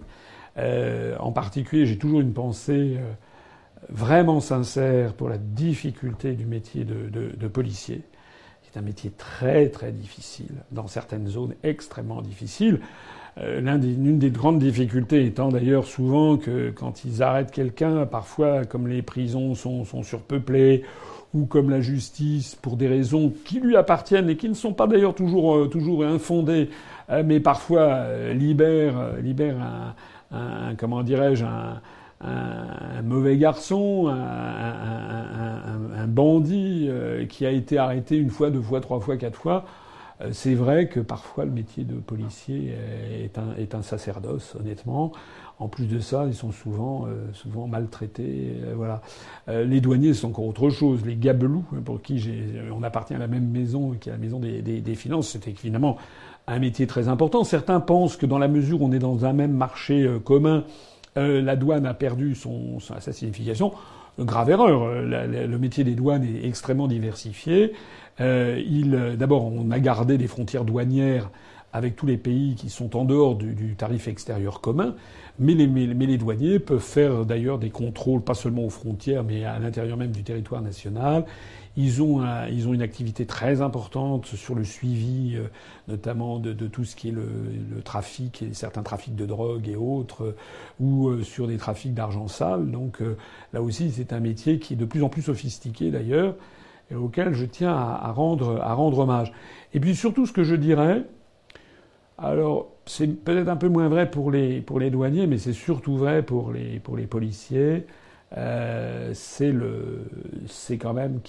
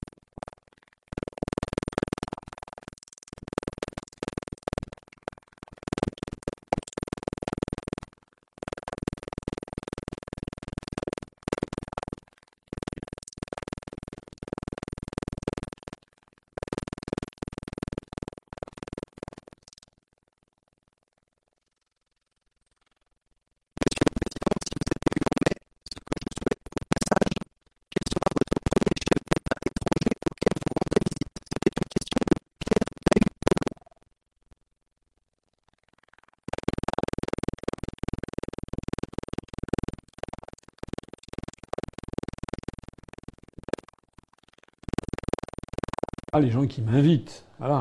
Euh, troisièmement, euh, je ne sais pas comment les choses se passeront, mais j'ai déjà eu l'occasion de le dire et je le redis.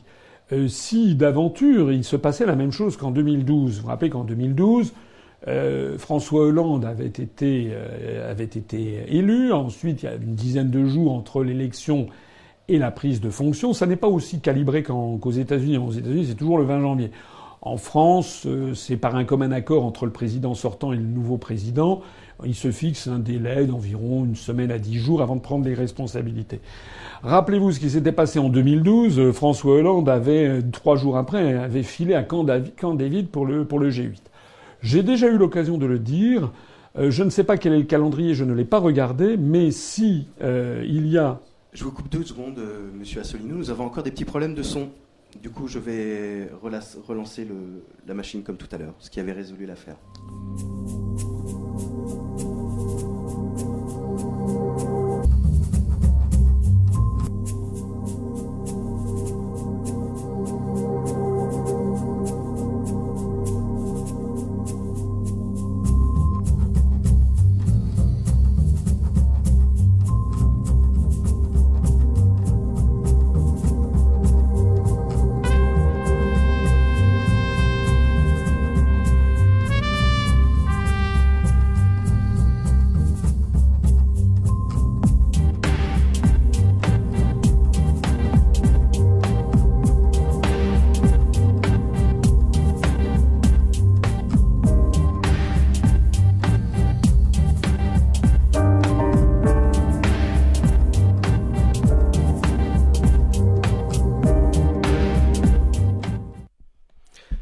Reprenons donc la question de Pierre Dahudo Tolo. Monsieur le Président, si vous êtes élu en mai, ce que je souhaite au passage, quel sera le premier chef d'État étranger auquel vous rendrez visite? Bah, D'abord, excusez-nous pour euh, ces, coupures. Voilà, euh, nos, techniciens, il semble que ça vienne du réseau, euh, du réseau à Paris qui a, des problèmes. donc nous n'y sommes pour rien. Les, directs sur Facebook restent encore un mode de communication un petit peu amateur. Donc excusez-nous pour ça. ce que je pense, c'est que ce que je propose, c'est qu'on va essayer de poursuivre un petit peu au-delà de leur limite des 23 heures. Hein, on va essayer de, poursuivre d'un quart d'heure, 20 minutes pour que pouvoir répondre à, à, d'autres questions. Hein, voilà, on va occuper le, terrain un petit peu plus longtemps. Alors, pour répondre à la question, j'avais commencé à le dire, je, donc je me répète. Moi, j'irai si on m'invite déjà. Je ne vais pas m'inviter si je ne suis pas invité. C'est la première chose. La deuxième chose, c'est que je rappelle ce qui s'était passé en 2012 lorsque François Hollande avait pris ses fonctions. Trois jours après, il était parti à Camp David pour le G8. Et moi, j'avais dit, qu'est-ce que c'est que cette histoire? Il vient de prendre ses fonctions. La première chose qu'il a à faire, c'est déjà de prendre connaissance des dossiers et de commencer à, organiser ses, équipes. Euh, là, on avait l'impression qu'il était là, il filait d'où, au claquement de doigts, il arrivait. Bon, c'était comme ça, c'était peut-être pas de chance du calendrier. Ben, quand c'est pas de chance du calendrier, ben, il y a un moyen très simple hein, de dire, c'est de dire, mais écoutez, excusez-moi, mais là j'ai vraiment, j'ai vraiment beaucoup de choses à faire, là je ne peux pas. Donc s'il y a le G8 euh, qui se tient trois jours après, ben, je dirais excusez-moi, mais là euh, je dois d'abord organiser mes, mes, mes, équipes. Donc en tout cas, je ne ferai certainement pas cette gestuelle de Monsieur euh, Hollande qui s'était précipité le jour même pour aller voir Madame Merkel en Allemagne, etc. Non, moi je serai élu président de la République française, donc je ferai d'abord, je m'installerai, je prendrai les dossiers, et puis je constituerai les équipes, j'installerai les équipes, je les aurai constituées d'ici là, et puis on commencera à prendre les premières mesures. Hein, je pense que dès le lendemain ou le surlendemain de mon installation à l'Élysée, j'enverrai un télégramme, une invitation officielle à tous les chefs d'État et de gouvernement des partenaires de l'Union européenne pour les convier à un sommet exceptionnel où je leur dirai, ben voilà, j'ai décidé, conformément au mandat que m'a donné le peuple français, de mettre en œuvre l'article 50 et donc de vous informer, de vous faire notification officielle de la décision prise par les Français de sortir de l'Union européenne. À partir de ce moment-là, commencera à courir le délai de, deux ans. Je l'ai déjà dit hein, dans la conférence le jour d'après, mais je le redis. Donc euh, peut-être que les premiers chefs d'État et de gouvernement que je rencontrerai, ce seront ceux qui viendront justement à ce sommet euh, des chefs d'État et de gouvernement. Voilà. Pour le reste, ben, je, verrai, je verrai bien ceux qui, ceux qui m'invitent c'est pas un secret de, polichinelle que de dire que j'espère euh, que je pourrai rencontrer assez rapidement euh, les chefs des plus grandes nations du, monde. Euh, Vladimir Poutine, bien entendu, pour lui dire que la France est de retour, la vraie, la grande, celle, la France souveraine et indépendante, celle de Charles de Gaulle, celle qu'affectionnent les Russes. Et puis j'essaierai de rencontrer le président chinois Xi Jinping. Puis j'essaierai de rencontrer aussi Donald Trump, le président des États-Unis. Les États-Unis américains sont un peuple qui est quand même cher à notre cœur. On a quand même tous, beaucoup d'entre nous ont des amis américains. J'en profite pour rappeler que nous avons plus de 40, je crois qu'on a 42 ou 43, euh, même plus, 45 maintenant, adhérents euh, de l'UPR qui vivent aux États-Unis. Donc nous avons beaucoup de liens avec les États-Unis. J'aimerais bien aussi rencontrer les quelques grands chefs d'État euh, de des pays. Euh, alors évidemment, bon, euh, Madame Merkel, si c'est toujours elle, le, Madame Theresa May, si on aura, si je suis élu président de la République au mois de mai, j'aurai certainement d'excellentes relations avec Madame Theresa May, Premier ministre du Brexit. On, aura un nouvel, une nouvelle entente cordiale entre la France et le Royaume-Uni. On aura le même, le même intérêt à sortir, eux et nous, de, de, de la, la, France et, et, le Royaume-Uni de, l'Union européenne. Donc je suis persuadé que mon élection fera immensément plaisir aux Britanniques, fera à mon avis très plaisir aux Russes, aux Chinois, fera aussi, je crois, très plaisir à beaucoup d'États du monde francophone. Euh, fera plaisir, je pense, au Maroc, à l'Algérie, aux Tunisiens, aux Algériens, aux Marocains, aux Sénégalais, aux Ivoiriens, etc., etc. Et puis je pense peut-être aussi aux Syriens, parce qu'on essaiera de rétablir une politique d'indépendance nationale et de souveraineté. Voilà. Question de Patrick Jaillet. Avez-vous une augmentation des adhésions des Français de l'étranger? Bonjour de Malaisie. Alors, on a, euh, j'en profite pour dire que là, vous avez normalement le, le, compteur qui est là. Je vois qu'on est à 798, enfin 14 798, ce qui fait que d'un seul coup, les, les, les, adhésions se sont un petit peu emballées. J'avais fait un, un, point tout à l'heure, je crois que j'étais à 14 793.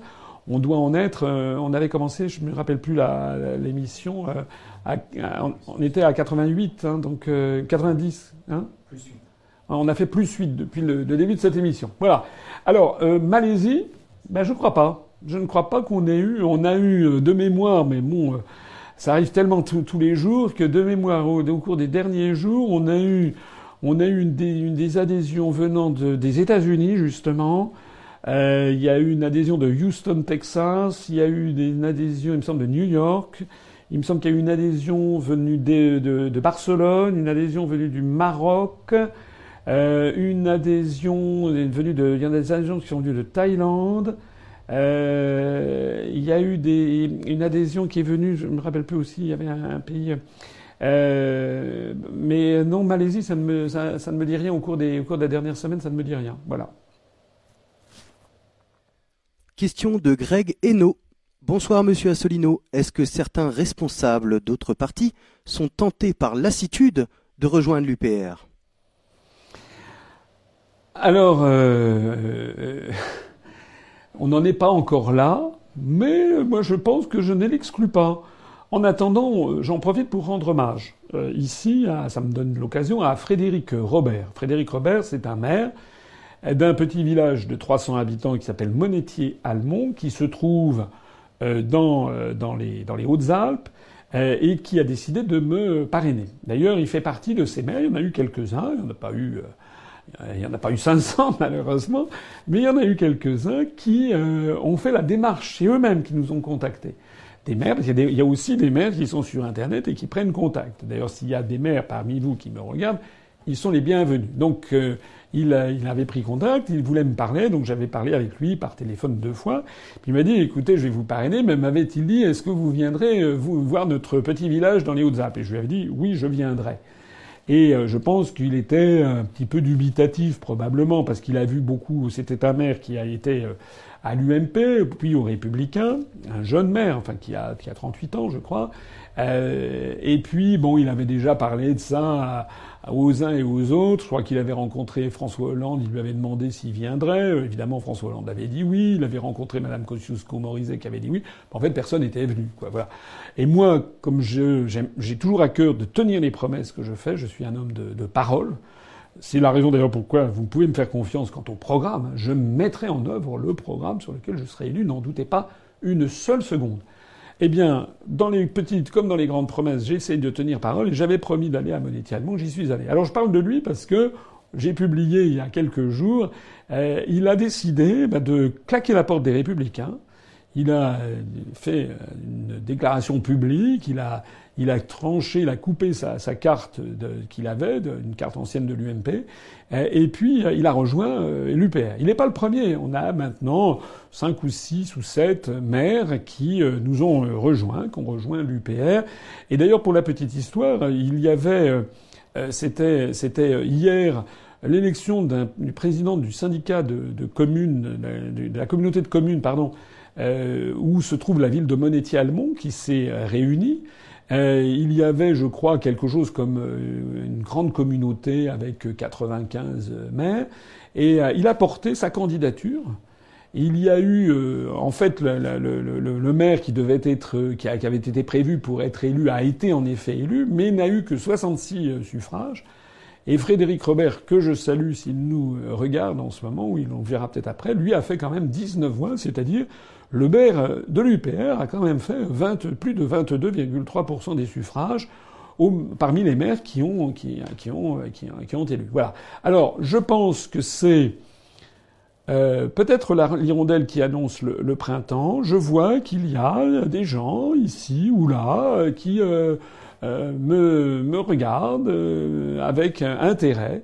Et à vrai dire, on, on, comprend volontiers que le reste de la scène politique est assez effroyable, parce que si vous regardez le reste des autres candidats, excusez-moi de, le dire, mais la concurrence n'est quand même pas rude. Question de Pat le pirate. Bonsoir monsieur Asselineau. Que pensez-vous de l'obtention de Jean-Luc Mélenchon d'un prêt de 8 millions d'euros de la part des banques? Alors moi j'avais cru comprendre que c'était 7 millions, mais peut-être que c'est 8, j'en sais rien. Écoutez, euh, moi je trouve ça cocasse. Voilà. Je trouve ça cocasse parce que euh, Madame Le Pen, euh, qui elle fait au nom du peuple, elle fait des trucs comme ça, donc elle réclame 6 millions. Euh, si j'ai bien compris, elle va les avoir de la petite structure financière que chapeaute son papa. On avait cru comprendre qu'elle était en délicatesse avec le père, qu'elle a traité, faut reconnaître, qu'elle a traité comme un malpropre, puisqu'elle l'a viré du parti politique qu'il présidait. Bon, c'était, rappelez-vous, les gens avaient, avaient, avaient c'était une tragédie grecque, ce qui se passe au Front National. Euh, et puis alors maintenant, c'est du côté, du, côté du Front de gauche qu'on apprend, apprend, que M. Mélenchon, il veut, euh, il a fait un emprunt pour 7 ou 8 millions d'euros, en effet. Moi, je voulais vous dire ce que j'en pense. Ce que j'en pense, c'est que nous, en tout cas, et je l'ai dit et je le redis, nous, ne ferons pas de prêt bancaire. Voilà. Moi, je ne compte que sur l'argent des Français. Pour une raison très simple, c'est qu'on a un proverbe en français qui paye commande. Comment voulez-vous être libre dans votre programme politique et ensuite dans les mesures que vous prendrez si vous êtes élu, si la première chose que vous avez à faire, c'est de rembourser une fortune, 6, 7, 8 millions d'euros à des banques, ben évidemment, vous serez pieds et poings liés. Ça, c'est quand même pas très compliqué à comprendre. Donc nous, nous avons, je le dis et je le répète, nous avons zéro euro d'endettement. Zéro. Nous avons zéro euro de frais financiers sur emprunt. Zéro. Et je compte qu'il en soit ainsi. Alors évidemment, nous, eh ben, nous n'avons pas budgété 7, 8, 10 millions d'euros. C'est comme Macron qui, lui, euh, il, a, lui traverse l'Atlantique pour avoir l'argent des milliardaires. Il faut que les Français comprennent que qui paye commande. Voilà. Donc si les Français votent Macron, ils auront la politique des gens qui payent Macron, c'est-à-dire les milliardaires. Voilà. C'est-à-dire qu'ils voteront pour le démantèlement du droit du travail, ils voteront pour la poursuite de la destruction de la France au profit de l'oligarchie qui paye, c'est tout. S'ils votent pour Mélenchon ou pour Madame Le Pen, ils auront la même politique. En gros, alors ça sera un petit peu atténué, mais ce sera l'argent payé par les banques. Voilà, Madame Le Pen qui, paraît-il, ah, d'ailleurs, j'y comprends plus rien, moi. Je sais pas si, à vrai dire, je m'en fiche un petit peu. Euh, ça m'intéresse pas beaucoup, mais enfin, si j'ai bien vu, il y a des problèmes à Moscou. Il y a le, parquet de Moscou qui porte plainte contre le Front National. Madame Le Pen, elle est allée aux Émirats Arabes Unis pour tendre la sébile chez les Émiratis, etc. Nous, rien de tout ça. Nous, c'est seulement l'argent que vous voulez bien nous donner ou ne pas nous donner. J'en profite pour le redire. Euh, nous avons mis en place un système de prélèvement euh, automatique mensuel pour les dons, qui commence très très bien d'ailleurs. On a déjà un certain nombre de personnes qui ont accepté de faire des dons, des prélèvements automatiques mensuels de 10... Ça commence à 5 euros. Alors 5 euros sur 12 mois, ça fait 60 euros. C'est 5 euros qui vous sont prélevés chaque mois. Il y a des gens qui sont plus, euh, qui sont plus aisés, qui ont mis 10 euros par mois, d'autres qui ont mis 20 euros, d'autres qui ont mis 50 euros. Voilà. J'en profite même pour saluer. On a eu un, très généreux donateur qui a pris un engagement de nous verser 625 euros euh, par mois pendant, pendant automatique. C'est le maximum de 7500 euros annuel. Voilà. Alors entre 5 et 625 euros par mois, ben, vous avez toute la possibilité. Vous pouvez aussi adhérer. Hein, J'insiste sur mon, sur mon, voilà. C'est important. Hein, c'est important parce qu'il faut savoir ce que vous voulez. Il faut savoir. Les Français doivent savoir ce qu'ils veulent. Voilà. Si euh, alors nous on aura un budget évidemment inférieur. Mais nous on a quoi? On n'a pas les banques. On refuse de passer par les banques, mais nous on a la bonne, les bonnes analyses, la justesse des analyses. On a l'enthousiasme des militants, la ferveur. Je l'ai dit déjà tout à l'heure, j'en profite pour le souligner de nouveau. Tous les gens qui vont coller des affiches, tous ceux qui, qui distribuent des tracts sur les marchés, tous ceux d'entre vous qui parlez à votre collègue de travail, à vos parents, à vos enfants, à vos amis, à votre conjoint, etc., c'est ce travail-là dont nous avons besoin. Je voudrais aussi rendre hommage à tous ceux, à commencer par euh, Raphaël, à qui j'ai déjà rendu hommage tout à l'heure, euh, mais aussi à Sylvain, mais aussi à Luc, mais aussi à tous ceux qui sont là pour organiser ces séquences vidéo. Voilà, c'est un effort de, nous tous. Eh bien, face au bénévolat, voilà, on n'a pas l'argent, mais on a le bénévolat. Ça veut dire qu'on a la foi. Les gens qui ont rejoint l'UPR, ils ont envie de se battre pour notre pays, pour sauver notre pays et pour le libérer de ceux qui ont mis la main dessus. C'est ça qui fera, à mon avis, toute la différence. Question suivante de Jean-Thomas Baudouin. Pensez-vous avoir les 577 candidats dans toutes les circonscriptions pour les législatives? Alors, euh, je n'en ai pas la certitude. On n'aura peut-être pas 577 dans toutes les circonscriptions, mais je pense qu'on en aura des centaines. Oui, on a lancé un processus de collecte de, bonne volonté. Euh, actuellement, nous avons donc, euh, si ça vous intéresse, si les gens qui m'écoutent sont intéressés, d'abord la première chose, c'est d'être adhérent de l'UPR. Sauf exception dûment justifiée, euh, nous prendrons comme candidats et, comme suppléants des adhérents de l'UPR. Voilà. Euh, c'est le Bureau national qui attribuera les investitures. On va d'ailleurs publier très prochainement une première liste de candidats investis officiellement par l'UPR. Donc, euh, ce que je sais, c'est qu'on a déjà plusieurs, a plusieurs centaines de, candidats. Alors, la difficulté, je l'ai déjà dit, je le redis, c'est qu'il faut avoir non seulement des candidats et des suppléants, mais aussi avoir des, candidates, c'est-à-dire des femmes. Or, comme d'habitude, statistiquement, les femmes sont un petit peu plus réticentes que les, hommes à prendre des euh, responsabilités, à vouloir être, être. Je m'adresse donc à tous et à toutes, et un petit peu plus peut-être euh, aux femmes qui, m'écoutent. Euh, manifestez-vous, allez voir si vous êtes adhérent, soit vous nous écrivez sur notre site internet à contact UPR, soit vous allez voir notre délégué départemental. Euh, que vous connaissez, vous allez à une table ronde organisée, puis vous dites ben voilà, je suis candidat, je suis candidate. C'est pas pour autant que vous le serez instantanément. On, prendra euh, votre curriculum vitae, on vous demandera votre euh, votre casier judiciaire, puisque nous avons pour principe que tous les candidats de l'UPR devront avoir un casier judiciaire vierge. on examinera aussi vos motivations. J'en profite pour dire que vous pourrez éventuellement être candidat ailleurs que dans la circonscription dans laquelle vous habitez, puisque c'est parfaitement autorisé. Il n'y a pas de, de, contraintes géographiques.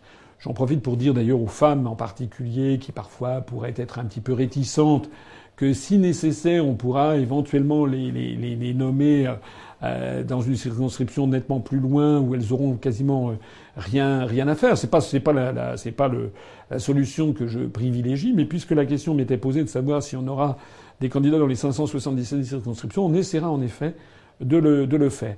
Euh, toutes celles et tous ceux qui sont intéressés, n'hésitez pas à nous, à nous contacter parce qu'on vous donnera les précisions, on vous expliquera aussi à ce à quoi vous vous engagez et ce à quoi vous ne vous engagez pas. Et euh, faites-moi confiance, euh, euh, ceux d'entre vous qui... on fera en sorte qu'il y ait quasiment aucun frais pour nos, nos, candidates et nos candidats avec une prestation minimale que fournira, l'Union populaire républicaine, hein, c'est-à-dire les, bulletins de vote, les affiches, les professions de foi. On essaiera de, faire ça, que le coût soit minime. Rien n'empêchera des candidats qui ont un petit peu plus d'argent personnel, par exemple, de mettre, renchérir et, de participer plus activement à leur propre campagne. Enfin, on essaiera de, faire ça. Contactez-nous, on vous donnera tout ça. J'espère vraiment qu'on va avoir des candidats un petit peu partout. Et puis, bien entendu, euh, la clé, c'est évidemment que je puisse être candidat à l'élection présidentielle, parce que si je suis candidat à l'élection présidentielle, ça va donner une, un, dynamisme, un élan à notre, à notre mouvement qui, qui, peut nous emmener très très très haut et dont bénéficieront évidemment les candidates et les candidats qui seront là.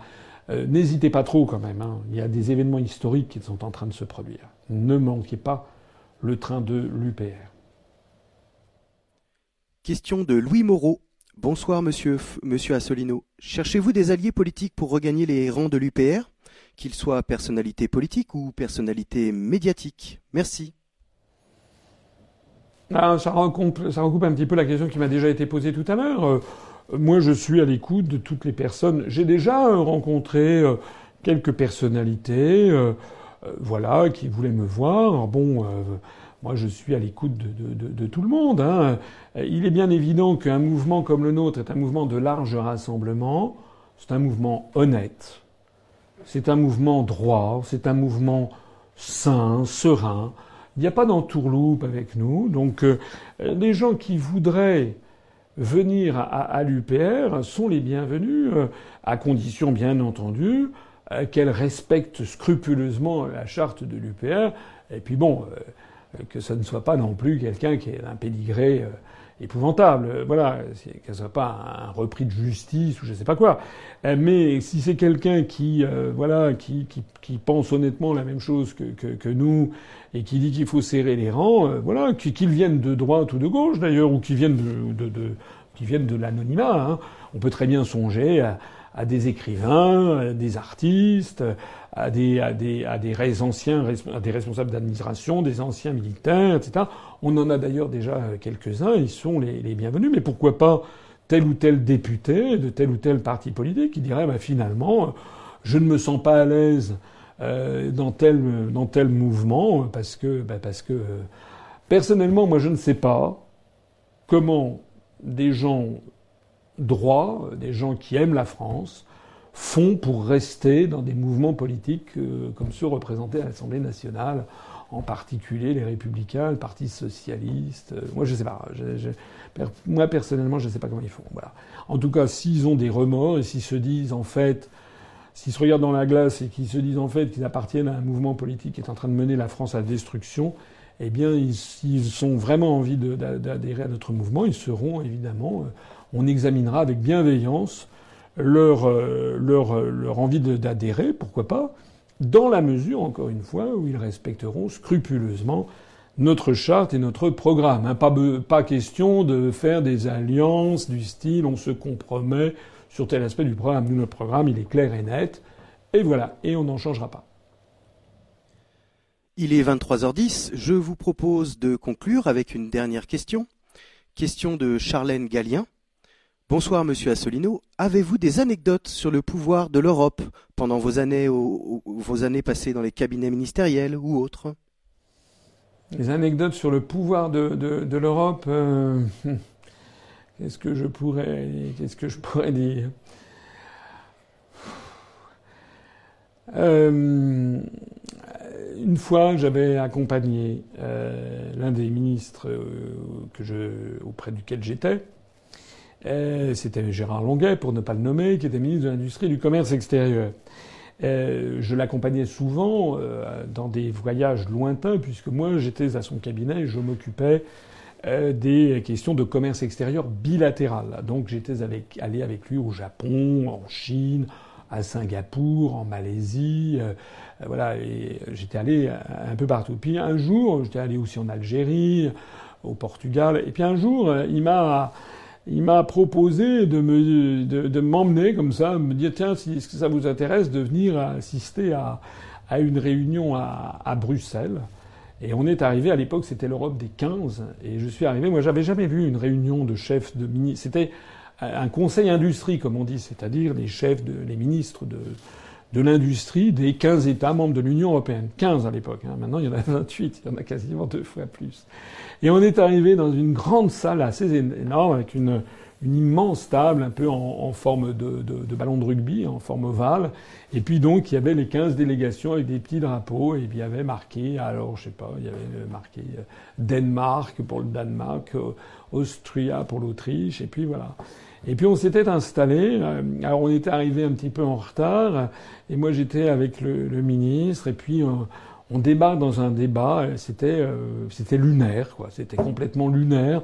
Euh, on mettait des, écouteurs parce que bah, parce que la personne parlait, je ne sais pas moi, dans une langue que moi je ne parle pas, du style danois. alors c'était transcrit par, c'était traduit en traduction simultanée par le service de traduction qui coûte des sommes folles. Et euh, très très vite, en fait, on se dit mais qu'est-ce que je fais ici? Parce que pendant que le danois parle de choses qui euh, n'ont absolument aucun intérêt, enfin c'est des sujets très très techniques, etc. Je sais pas, je vais dire n'importe quoi parce que ça n'était pas le sujet du jour, mais c'était peut-être, je sais pas, l'harmonisation de, la, du, siège de la, taille des sièges de tracteurs, parce que ça existait réellement. Hein. Euh, bon, entendre le danois dire ça, et puis après, euh, alors avec la traduction, ça dure dix minutes. Euh, et puis après ça, c'est un tour de table. Après, après on passe à, à, son collègue autrichien euh, qui lui va parler en allemand. Et puis après ça, un quart d'heure après, on va passer à son collègue euh, portugais et vous avez toujours vos écouteurs, vous avez les oreilles euh, turgescentes, toutes rouges et tout, c'est insupportable. Voilà. C'est tellement insupportable qu'en général, les ministres, après avoir passé une heure ou deux, ils s'en vont et puis ils disent à leurs collaborateurs, bah écoutez, euh, vous occupez de ça parce que j'ai mieux à faire, j'ai mieux à faire à Londres, j'ai mieux à faire à, j'ai mieux à faire à Rome, j'ai mieux à faire à, à Lisbonne, j'ai mieux à faire à, voilà, en d'autres termes, en fait, c'est une tour de Babel et c'est intéressant de voir qu'une tour de Babel, bah, c'est connu, ça ne peut pas marcher. Voilà, c'est un petit peu la, la, la, la comment dirais-je, l'enseignement que je tire de ce petit passage à, la Commission euh, européenne. J'en profite puisque je crois qu'on est arrivé au terme de cette, de cette, euh, euh, de cette émission pour dire que nous terminons donc avec 10 adhérents en plus, 14 798, on avait commencé à 788. Nous avons fait 10 adhérents en plus au cours de cette journée. Euh, depuis ce matin, je crois que ça fait quand même. Je crois que ce matin, on était à 766, donc ça veut dire qu'on a fait encore 32 adhésions dans la journée. Euh, ça s'est un petit peu ralenti par rapport euh, à la fin de. En fin décembre, on a eu le 31 décembre, on a eu 60 et quelques adhérents. Là, on n'a pas encore terminé la journée. Il y a peut-être encore quelques adhérents qui vont se, se manifester. À toutes et à tous, merci de m'avoir écouté. J'espère avoir répondu euh, au plus grand nombre. Si vous êtes frustré parce que vous avez posé une question qui n'a pas été retenue, bah, réessayez la prochaine fois. Ça sera tous les 15 jours, je le répète. J'espère que la prochaine fois, nous n'aurons pas les mêmes problèmes techniques que cette fois-ci, mais qui étaient vraiment indépendants de notre volonté, parce que si j'ai bien compris, ça ne dépendait pas de notre matériel, c'était des, problèmes sur la, ligne. C'est voilà, ça, fait partie des, fatalités. Merci à toutes et à tous d'être venus. Et puis, je voudrais vous dire, ne perdez pas confiance. Au contraire, c'est le moment de se mobiliser. C'est le moment plus que jamais. Vous faites, vous parlez de l'UPR le maximum et parlez de François Asselineau, de sa candidature. Je vous assure que l'on peut faire vraiment la surprise au mois de mai. Tous ensemble, on va y arriver. Vive la République et vive la France. Retrouvez nos analyses, nos propositions, adhérez ou faites un don sur upr.fr. Retrouvez-nous aussi sur Facebook pour partager des idées et participer au direct. Twitter pour suivre les réactions de François Asselineau au jour le jour. YouTube pour ne rater aucune de nos vidéos. Pour nous aider à rétablir la démocratie, poussez-nous, abonnez-vous, partagez.